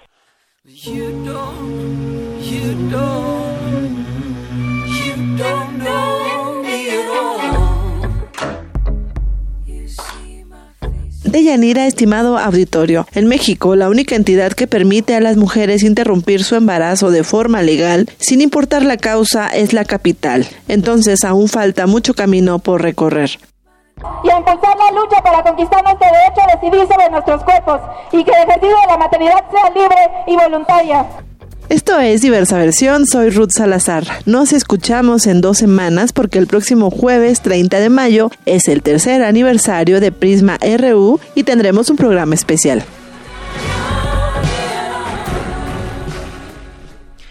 Bien, continuamos, pues sí falta mucho camino por recorrer en este tema del aborto, visto desde todas las perspectivas que se pueden tener. Y bueno, este movimiento, no sé si ustedes ya lo conocen, pero pues habla de todo esto que tiene que ver con eh, pues esta aprobación en Alabama de una ley que prohíbe el aborto, se abre el debate y bueno, pues sobre todo también de dónde vienen todas estas opiniones, quiénes son las que hablan también en esta en esta eh, campaña de You Know Me. Vamos a continuar ahora con las breves internacionales.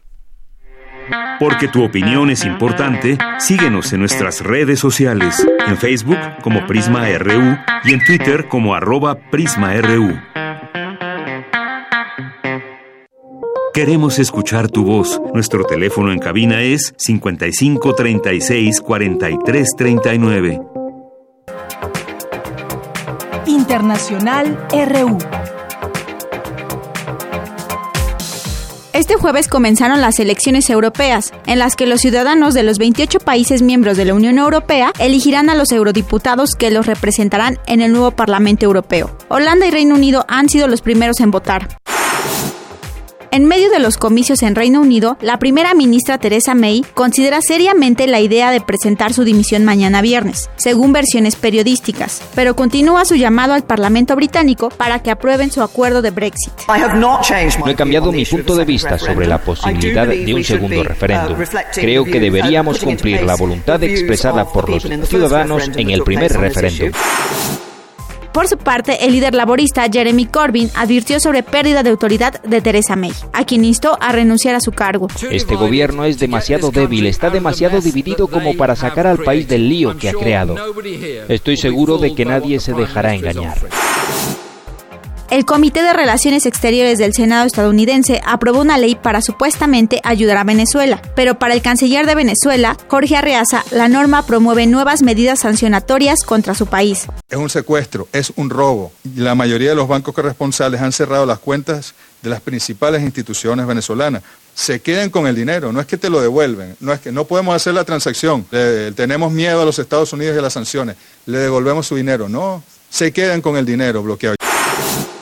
Por primera vez desde que inició la crisis de Nicaragua, la Corte Interamericana de Derechos Humanos emitió una resolución en la que exige al Estado nicaragüense adoptar medidas urgentes a favor de al menos 17 detenidos en el marco de las protestas. Habla el secretario ejecutivo Paulo Abrao. El gobierno ha hecho un conjunto de compromisos en la mesa de diálogo que no han cumplido hace más de dos meses. La Comisión entiende que es muy importante que toda la comunidad internacional siga muy atenta a lo que pasa en Nicaragua porque esta es una situación que requiere una presión desde afuera para se intentar cambiar las realidades internas. Con audios de Euronews y Radio Francia, las breves internacionales con Natalia Pascual. Relatamos al mundo. Relatamos al mundo. Continuamos dos de la tarde con 25 minutos después de las breves internacionales. También hay algunas notas nacionales que compartir con ustedes. Lo que sigue en la Guardia Nacional, los coordinadores parlamentarios de la Cámara de Diputados pactaron aprobar sin modificaciones las leyes secundarias de la Guardia Nacional esta tarde en el Pleno de la Cámara de Diputados en su segundo periodo extraordinario. Y en un mensaje que ofrecieron a los medios de comunicación, los líderes de Morena, Mario Delgado, eh, del PAN, Juan Carlos Romero Hicks, del PRI, René Juárez, del PT, Reginaldo Sandoval, de Encuentro Social, Olga Elizondo, del PRD, Verónica Juárez y del Verde, ecologista Arturo Escobar, respaldaron las cuatro leyes. El líder de Morena, Mario Delgado, dijo que en San Lázaro se va a respetar la unanimidad y el consenso que se dio en el Senado para que las cuatro leyes secundarias, eh, porque dijo que al país le urge que este cuerpo de seguridad pueda desplegarse en todo el país. Reconoció que lo han buscado desde el alto comisionado de la ONU o de organizaciones civiles para plantearle algunas modificaciones. Sin embargo, él no ve ninguna observación o motivo, grave para modificar estos dictámenes. Así que, pues bueno, pues prácticamente ya acuerdan avalar sin cambios estas leyes secundarias de la Guardia Nacional. Esta información que leo del periódico El Universal.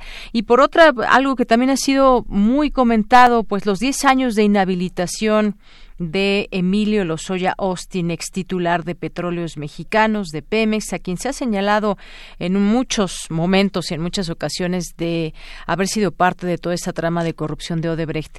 Bueno, pues Emilio Lozoya, ex titular de Pemex en el gobierno del presidente Peña Nieto, fue inhabilitado por 10 años por la Secretaría de la Función Pública por haber proporcionado información falsa en su declaración de situación patrimonial y omitir una cuenta bancaria que registraba saldo de cientos de miles de pesos. Además, Edgar Torres Garrido, quien fungió como titular de eh, titular de Pemex Fertilizantes, fue inhabilitado por 15 años y tiene una multa por 620 millones de pesos por pagar un sobrecosto por la compra de la planta industrial de Grupo Fertinal. Así que, pues, esta noticia que se dio a conocer en un comunicado de la Secretaría de Función Pública señaló que esta inhabilitación por 10 años al exdirector de Pemex fue resultado de un cuidadoso procedimiento de responsabilidades administrativas en donde, entre otras cosas, se detectó que este servidor proporcionó información falsa en la declaración de situación patrimonial y en dos ocasiones omitió una cuenta bancaria que, se que registraba saltos de cientos de miles de pesos, es decir, que escondió información en su declaración. En tanto que el, el caso de Edgar Torres Garrido, la dependencia federal indicó que la sanción de 15 años se impuso por irregularidades en la compra de la planta industrial de Grupo Fertinal, donde después de una investigación se demostró que el funcionario responsable hizo un mal uso de los recursos públicos al pagar un sobrecosto cercano a 620 millones de pesos. Por tal razón, se estableció una sanción resarcitoria equivalente al daño patrimonial infligido, además de los 15 años de inhabilitación del funcionario. Y eso, bueno, pues aquí no se toca nada de Odebrecht. Esto es por asuntos completamente administrativos.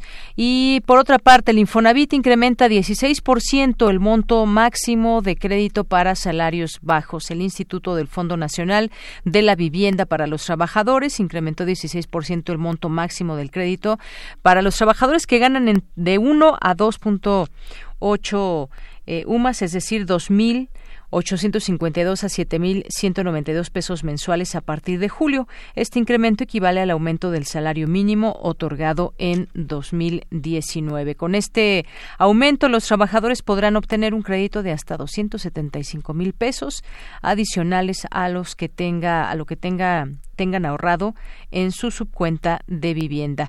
Bien, pues parte de esta información nacional que le presentamos en este día. Además, también eh, el presidente Andrés Manuel López Obrador se reunirá con Christine Lagarde, que es la directora del Fondo Monetario Internacional. Y bueno, pues esta eh, directora se reunirá con el mandatario la próxima semana ella es la directora gerente de este Fondo Monetario Internacional. Ya se hizo este anuncio en donde pues realizará una visita en el Senado de la República. Posteriormente se reunirá con el presidente. La directora de este organismo sostendrá una reunión con él que estará acompañado de algunos integrantes de su gabinete el próximo miércoles 29 de mayo en Palacio Nacional.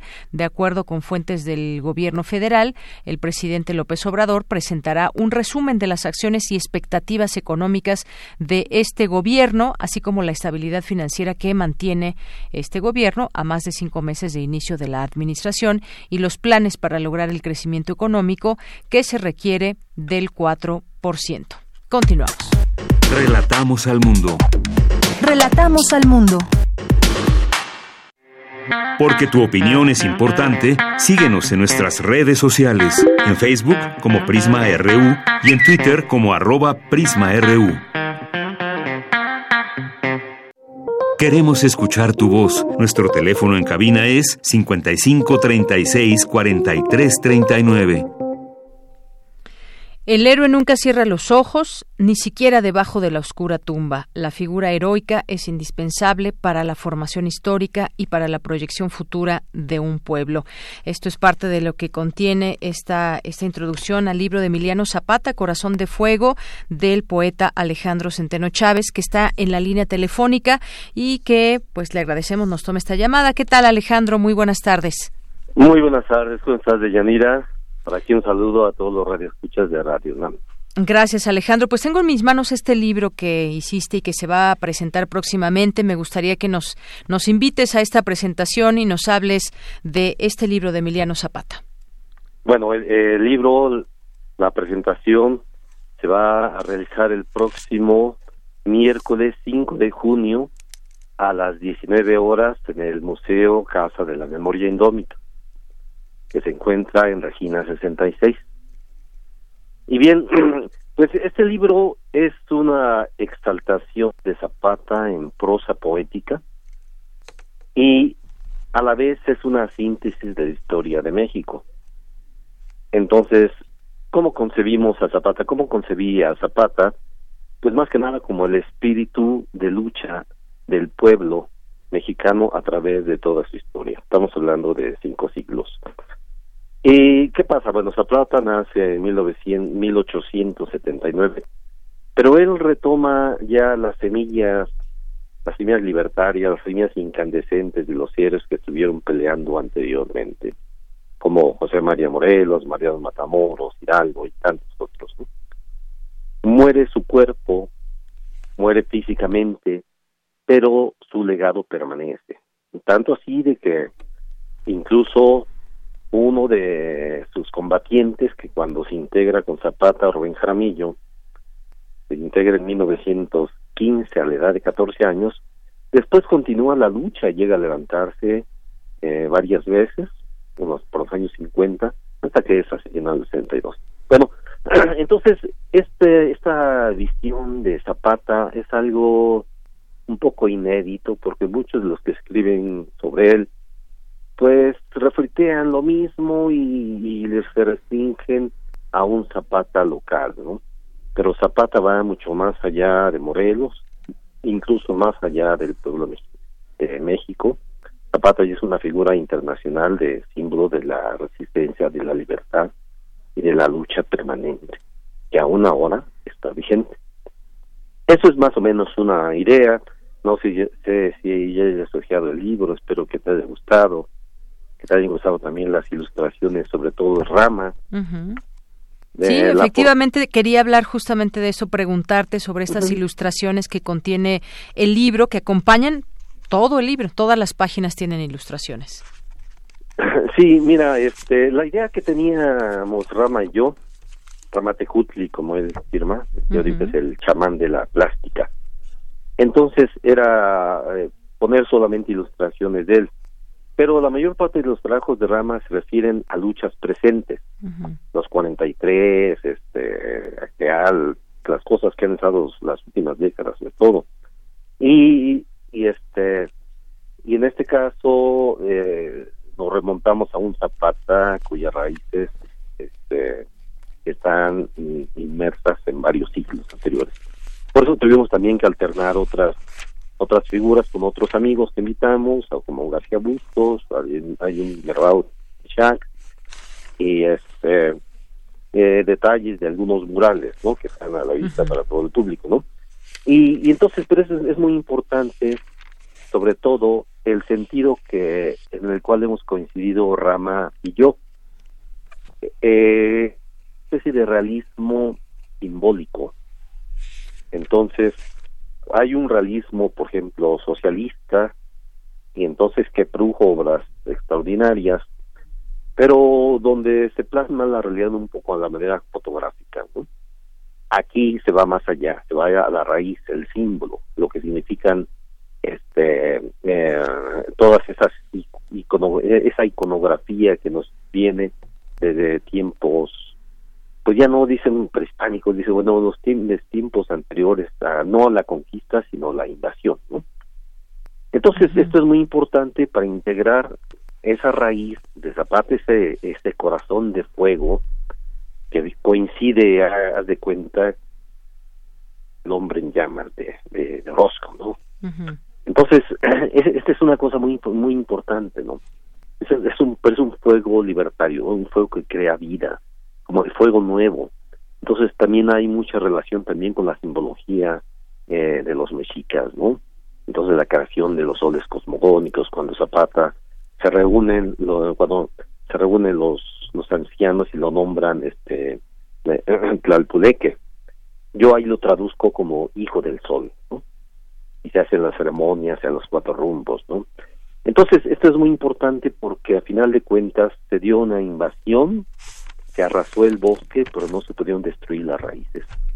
Y esas raíces son las que tenemos que alimentar, sobre todo con nuestros héroes máximos, entre los cuales creo que Zapata tal vez sea el más fuerte, porque el que está integrado a la tierra, y que forma parte de, de, algo interno que, que fluye por debajo de las rocas y que estalla en volcanes, en erupciones este, libertarias, ¿no? Entonces es más o menos la, la idea de, lo que hemos estado trabajando, en lo cual hemos coincidido Rama y yo en esa manera de enfocar al héroe. ¿no? Muy bien. Es un héroe vivo, no es una playera, no es un fetiche, no es solamente una, este, no es una, una moda, un recuerdo, es mucho más que eso. Claro. Hans, Gibe escribe la confrontación de, los los verdaderos y los los pillos, no los que no son, este, los hacen pasar por héroes. Entonces esto es más o menos este una síntesis de lo que es el, el, libro y en la presentación donde van a estar ya invitamos a este a Toijar, va a estar Roberto López Moreno, a Hans Gibe, el, editor, un, un, servidor y este también Rama, Ramatecutl, el chamán de la plástica. Ahora que mencionas a, Hans Gibe, en la contraportada del libro que escribe Emiliano Zapata, Corazón de Fuego, es un libro que en sus páginas contiene dos perlas. Una es de poesía y la otra de ciencia pictórica, en voz del poeta Alejandro, es decir, tú, quien es, eres nieto de un general zapatista de nombre Benigno Centeno. Y bueno, pues esto es interesante, ya traes, digamos, toda esta vena revolucionaria, Alejandro.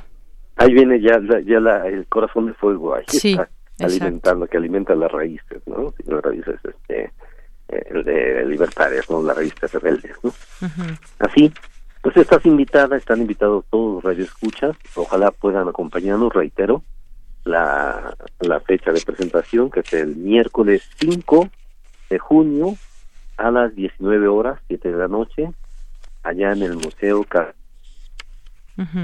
Muy bien, ahí ya perdimos la comunicación. Alejandro, ahí estás. Bueno, Ahí estás. Bueno, ahí 5 de junio, 19 horas, Casa de la Memoria Indómita, y pues ahí queda eh, invitado todo el auditorio. Y pues este libro que tengo en mis manos lo podemos regalar a nuestro auditorio que nos está escuchando. Emiliano Zapata, Corazón de Fuego, eh, a la primera persona que nos marque al 5536-4339. Así que Alejandro Centeno, muchas gracias por estar aquí y hablarnos de este tu nuevo libro. Gracias a ti y si esa persona acude, pues ya les, se lo estaré este, dedicando Muy bien. Eh, personalmente. Muy bien. Y yo te llevaré otro para ti. Muchísimas gracias, Alejandro. Un abrazo, hasta luego. Saludos a todos los escuchas de, de Radio Hasta luego, que estés muy bien. Buenas tardes. Tu opinión es muy importante. Escríbenos al correo electrónico prisma.radiounam@gmail.com.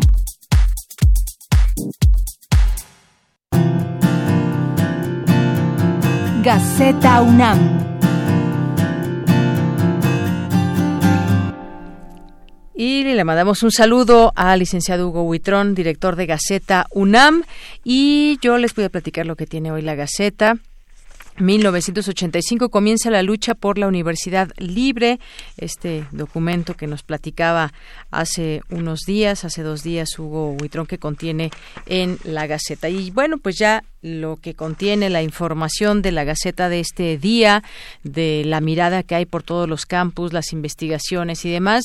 Dice, el todo es más que las partes. Inició la LEF, Nuevos Caminos de Arte y Ciencia, que hemos venido aquí platicándole de todo esto, invitándoles a que participen. Hay muchas actividades, hay eh, en, tanto en el Centro Cultural Universitario como en Ciencias de la Complejidad y también que los hemos invitado a algunos eventos en particular. Yo creo que pues todos vale la pena, los que ustedes más les gusten y les recordamos mañana va a estar Otto Cázares en este eh, evento de el Alef en el Foro Sor Juana Inés de la Cruz, donde participará con una conferencia performance sonoro de título Artonomía eh, mañana a las 8 en el Foro Sor Juana en el Centro Cultural Universitario. Y bueno, pues además de todo esto que tiene la Gaceta sobre el ALEF. También contiene detección de 280 patógenos en forma rápida y segura, dispositivo científico de universitarios. El desarrollo está en proceso de patentamiento eh, sistema para medir el medio ambiente. En más información, comenzó ya la temporada de ciclones en el Pacífico. El 1 de junio iniciará en el Atlántico los desastres porque no hay capacidad de respuesta integrada. El problema, un problema grandísimo es que los mexicanos en general tienden a subestimar los eventos meteorológicos, dice Cristian Domínguez del Centro de Ciencias de la Atmósfera. ¿Cuáles son los pronósticos experimentales? Intensos, además, como siempre, los ciclones del Pacífico en otra información, coordina la UNAM proyecto en la cuenca del Usumacinta, impulsan campañas sobre beneficios de la biotecnología, si bien esa rama de la ciencia es la revolución industrial más importante de este siglo, para el ciudadano común la palabra no es cercana porque no es algo visible en sus actividades. Otra nota dice obesidad y osteoporosis, relación positiva. Un estudio de investigadores de la Facultad de Medicina se descubrió que a mayor índice de masa corporal, mayor densidad mineral ósea. Dice aquí que una hipótesis es que las mujeres obesas tienen un mecanismo de carga, el cual en la medida que tienen más peso entra en funcionamiento para que se forme más hueso. Bueno, pues interesante y aquí habla de las fracturas por fragilidad ósea, este mecanismo de carga que explica y bueno, pues sin duda interesante leerlo. El delito y la norma penal presentan un libro con una invitación a la comunidad estudiantil de la Facultad de Derecho a establecer un diálogo permanente con los autores de la entidad académica. Concluyó así la presentación del libro El delito y la norma penal de Gerardo Armando Urosa Ramírez. Comunidad LGBTI, la más maltratada y discriminada, siguen enfrentando altos niveles de violencia y desigualdad por su orientación sexual e identidad de género. La Ciudad de México es considerada una urbe amigable con las personas lesbianas, gays, bisexuales, trans e intersex por el apoyo y las políticas públicas impulsadas, pero según las estadísticas es la ciudad donde más asesinatos se cometen contra miembros de esa comunidad y donde hay más quejas de discriminación, maltrato y negación de la atención. Específicamente, en la población trans hubo un incremento que coloca a esta metrópoli en el primer lugar en crímenes hacia este sector eh, afirmó Tania Esmeralda Rocha Sánchez de la Facultad de Psicología. Entrega la UNAM cuenta anual a la Cámara de Diputados. La ENEO se une a campaña internacional de salud, enfermería, una de las diez carreras con mayor demanda en la universidad. Y en cultura, pues bueno, lo que decíamos ya de la LEF, Sepultura es una metáfora del abandono, breve temporada en el Teatro Santa Catarina. Y también tenemos aquí un suplemento del CCH que también se los recomendamos, por supuesto. Y pues Coordenadas 2050, reflexiones sobre la sociedad actual, también eh, parte de lo que contiene hoy la Gaceta. UNAM Chicago difunde en Radio Voces en Español, Voces del Español, intercambio musical y cultura con China. En la sección de gobierno, Ana Cecilia Nogués, directora de física, y también un convenio con el Senado, impulsa a la universidad la profesionalización de legisladores.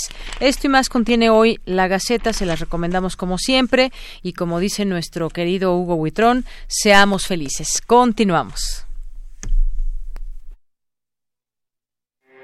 Porque tu opinión es importante, síguenos en nuestras redes sociales, en Facebook como Prisma RU y en Twitter como arroba PrismaRU. Prisma RU. Relatamos al mundo.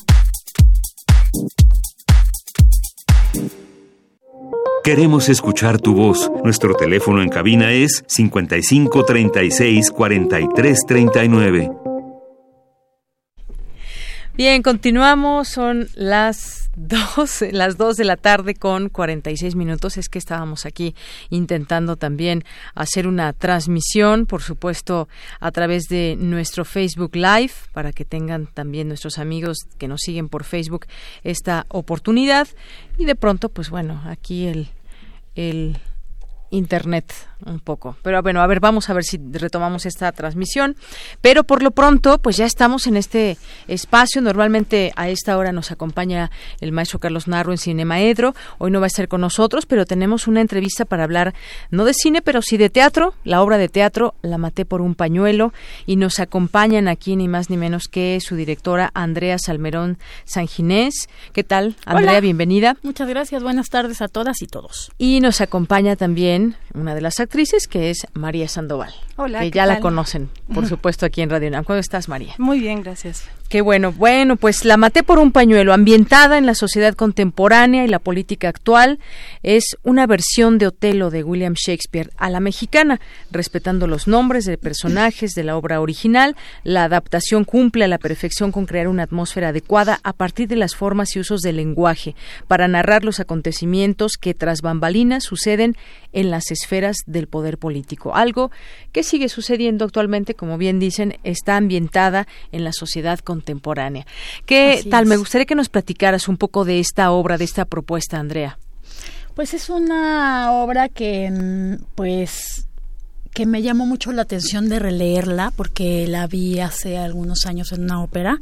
Ya la había visto muchas veces y no me había dado cuenta eh, realmente de la escalada de violencia que sucede en la obra y, y cómo termina ya habiendo dos feminicidios. No me había dado cuenta nunca, de verdad. Siempre estaba pensando en que pobre Otelo, que habían jugado con él, o que Yago era simpatiquísimo, inteligente, etcétera. Y me hizo mucho sentido. Eh, con esa obra también cómo nosotros tenemos normalizadas las diferentes formas de violencia eh, cómo estas violencias se gestan desde, pues desde el poder, desde las cúpulas más altas, ¿no? Se puede ver muy claramente cuando tú ves fotos de las reuniones políticas o, o de las uh, juntas donde se deciden, pues los destinos de nuestra nación y ves puros hombres con corbata, algunas mujeres muy pocas, eh, la mayoría son edecanes o están allí como para dar otro tipo de servicios, como, adornos, etcétera. Entonces, eh, me hizo mucho sentido como retomar eh, es este texto de Otelo, que para eso nos sirven los clásicos, ¿no? Para traerlos a nosotros, para hablar de nosotros, para hablar de nosotros como sociedad. Inclusive, pues cuando Shakespeare escribía sus obras, no pensaba que se iban a volver unos clásicos, pensaba justo en eh, hablar sobre su propia sociedad, reflejar su sociedad, y eso es lo que estamos tratando de hacer aquí, reflejarnos un poco como somos, a ver qué tanto nos damos cuenta de qué nos estamos riendo de lo que pasa en, en el escenario, ¿no? Exacto.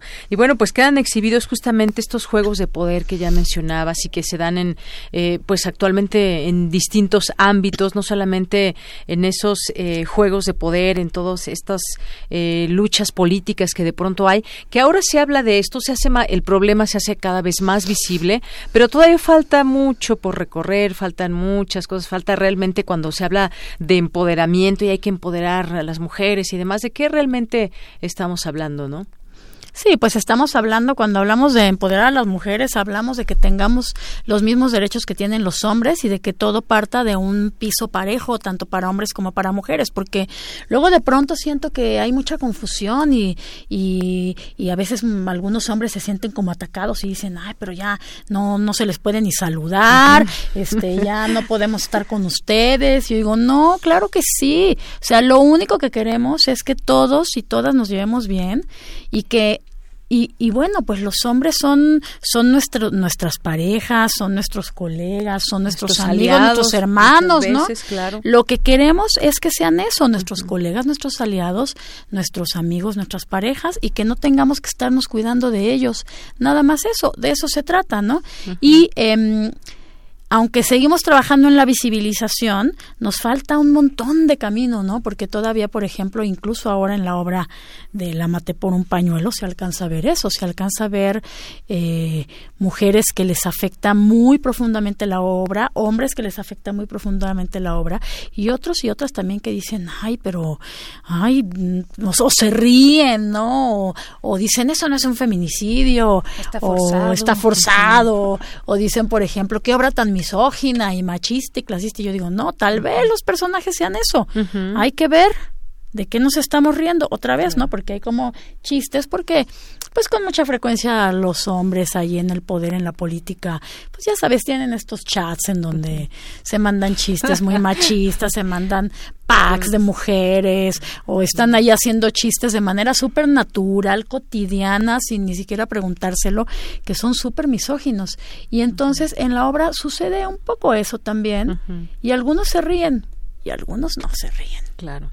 Y algunos se ríen y a lo mejor luego se quedan pensando y a lo mejor no se quedan pensando, solo se ríen, ¿no? Claro, ¿cómo, cómo nos identificamos, ¿no? Con esos personajes. Y bueno, esta obra, La Mate por un pañuelo, se presenta en el Teatro Juan Ruiz de Alarcón, ahí en el Centro Cultural Universitario, estará hasta el 30 de junio. Y como decía, también nos acompaña María Sandoval, que es parte de, del elenco de esta, de esta puesta en escena. Platícanos un poco de tu personaje, eh, María.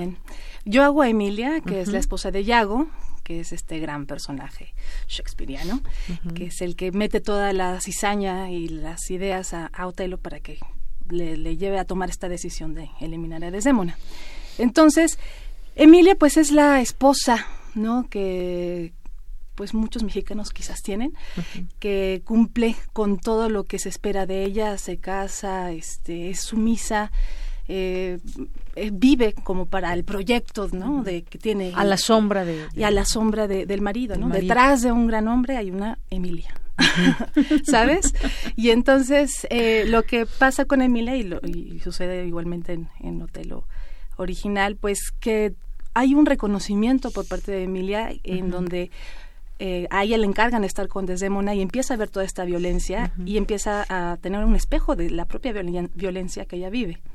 Entonces, de esta manera, digo, participa también muy importantemente dentro de la trama, pues ella es la que pasa el pañuelo, finalmente, de una manera inconsciente, tonta y al final de cuentas pues es corresponsable también de todo lo que está sucediendo, pero establece esta relación sorora, ¿no? con Desdémona y ella misma al estarle diciendo como Desdemona es mucho más pequeña, 25 años y le dice, bueno, tienes que vivir más, tienes que saber que pues sí, hay mujeres que engañan a los maridos eh, y todas estas cosas. Eh, ella misma se da cuenta del lugar que ha, que ha ocupado, ¿no? Dentro de la relación y pues que ha, vivido sometida, ¿no? A, que siempre somos pues el eh, pues el juguetito, el caramelito de los hombres, ¿no?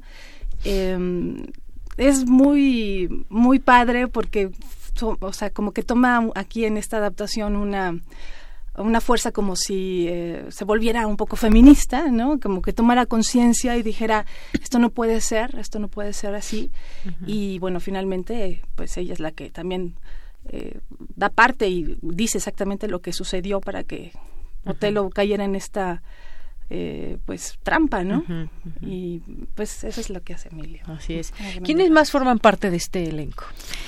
Pues es un elenco de 11 actores, es un elenco padrísimo, que en donde está eh, Leonardo Zamudio haciendo Telo, Antonio Vega está haciendo Ayago, está, bueno, por supuesto, María Elena Sandoval haciendo a Emilia, está Sofía Silvin, eh, ella hace a Desdémona, eh, Juan Cabello hacia Casio, eh, Nicolás de Yaca hacia Rodrigo, Brabancio es José María Negri, eh, Blanca es eh, Daniel Arroyo, está también Carlos Álvarez haciendo al gobernador, eh, se me está olvidando Emma Sofía Peraza hace a un edecán de estas edecanes que no hablan y que no y que no están pues como que no tienen como mucha voz. Y bueno está también Erwin Beitia haciendo a Montano ellos son los actores y actrices y por supuesto un equipo fantástico también que está detrás en el equipo creativo, ¿no? Una escenografía e iluminación padrísima de Tania Rodríguez, súper sintética que nos lleva a estas oficinas de gobierno y al mismo tiempo a la calle y al mismo tiempo a la casa. El vestuario que es de Yeril Divosh y el diseño eh, sonoro y, musical y música original de Miguel Ángel Hernández Montero y la producción ejecutiva de Carolina Jiménez, que son pues como padrísimas este trabajos también. Esto esta obra es es pues por supuesto eh, posible gracias a, a la dirección de Teatro UNAM y también al estímulo fiscal para las artes que es el EFIARTES eh, Eso es muy bueno porque es como una colaboración también entre, entre los empresarios, los contribuyentes, ¿no? Que deciden que, que quieren dar una partecita de su ISR a las artes, ¿no? Y entonces, pues, muy importante estar involucrando ya a la iniciativa privada también con, con la divulgación de las artes. Así es. Bueno, pues esto es parte de lo que podrán ver en esta puesta en escena, La Mate por un pañuelo, esa temporalidad actual y dentro de un contexto político que, como decíamos, si se llega alguien a identificar o no, pues bueno, ya se escucharán risas o se verán caras largas en todo esto, pero pues bueno, ahí está esta propuesta que ojalá que mucha gente la pueda ir a ver. Se presenta en el Teatro Juan Ruiz de Alarcón los jueves, viernes, sábados y domingos. Así es. Eh, esta semana solo tenemos función jueves y viernes, eh, porque está el Festival de la LEF, que también tiene una programación padrísima.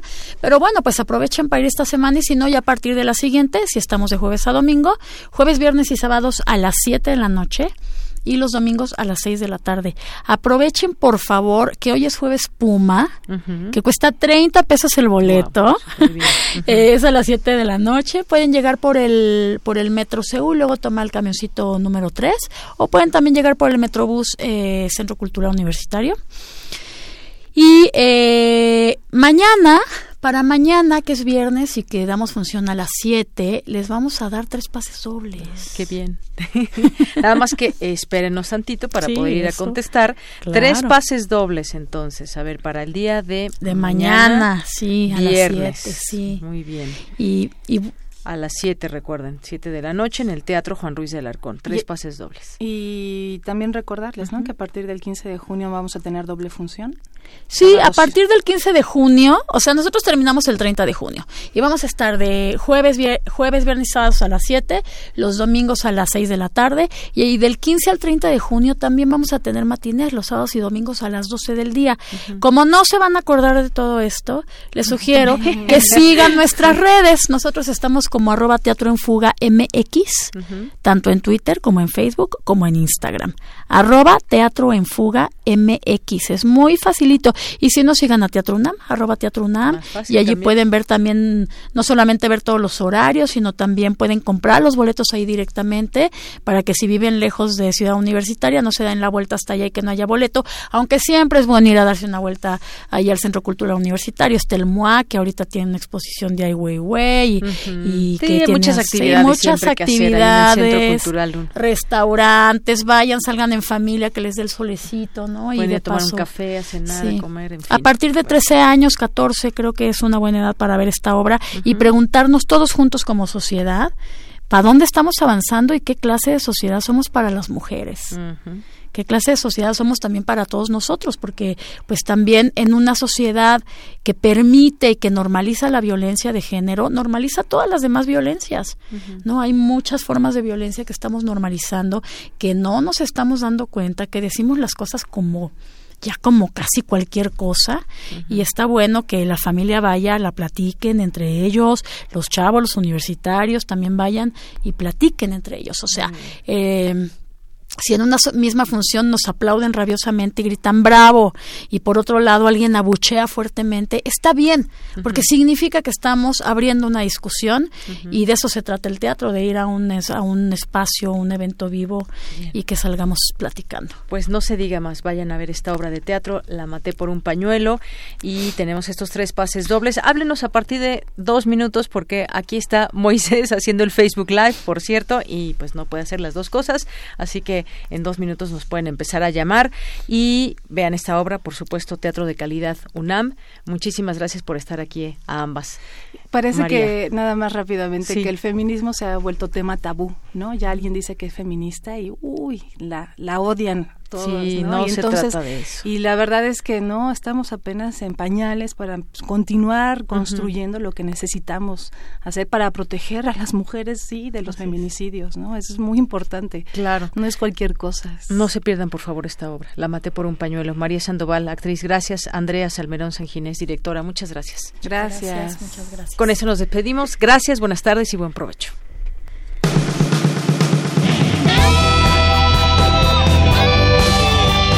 Prisma RU.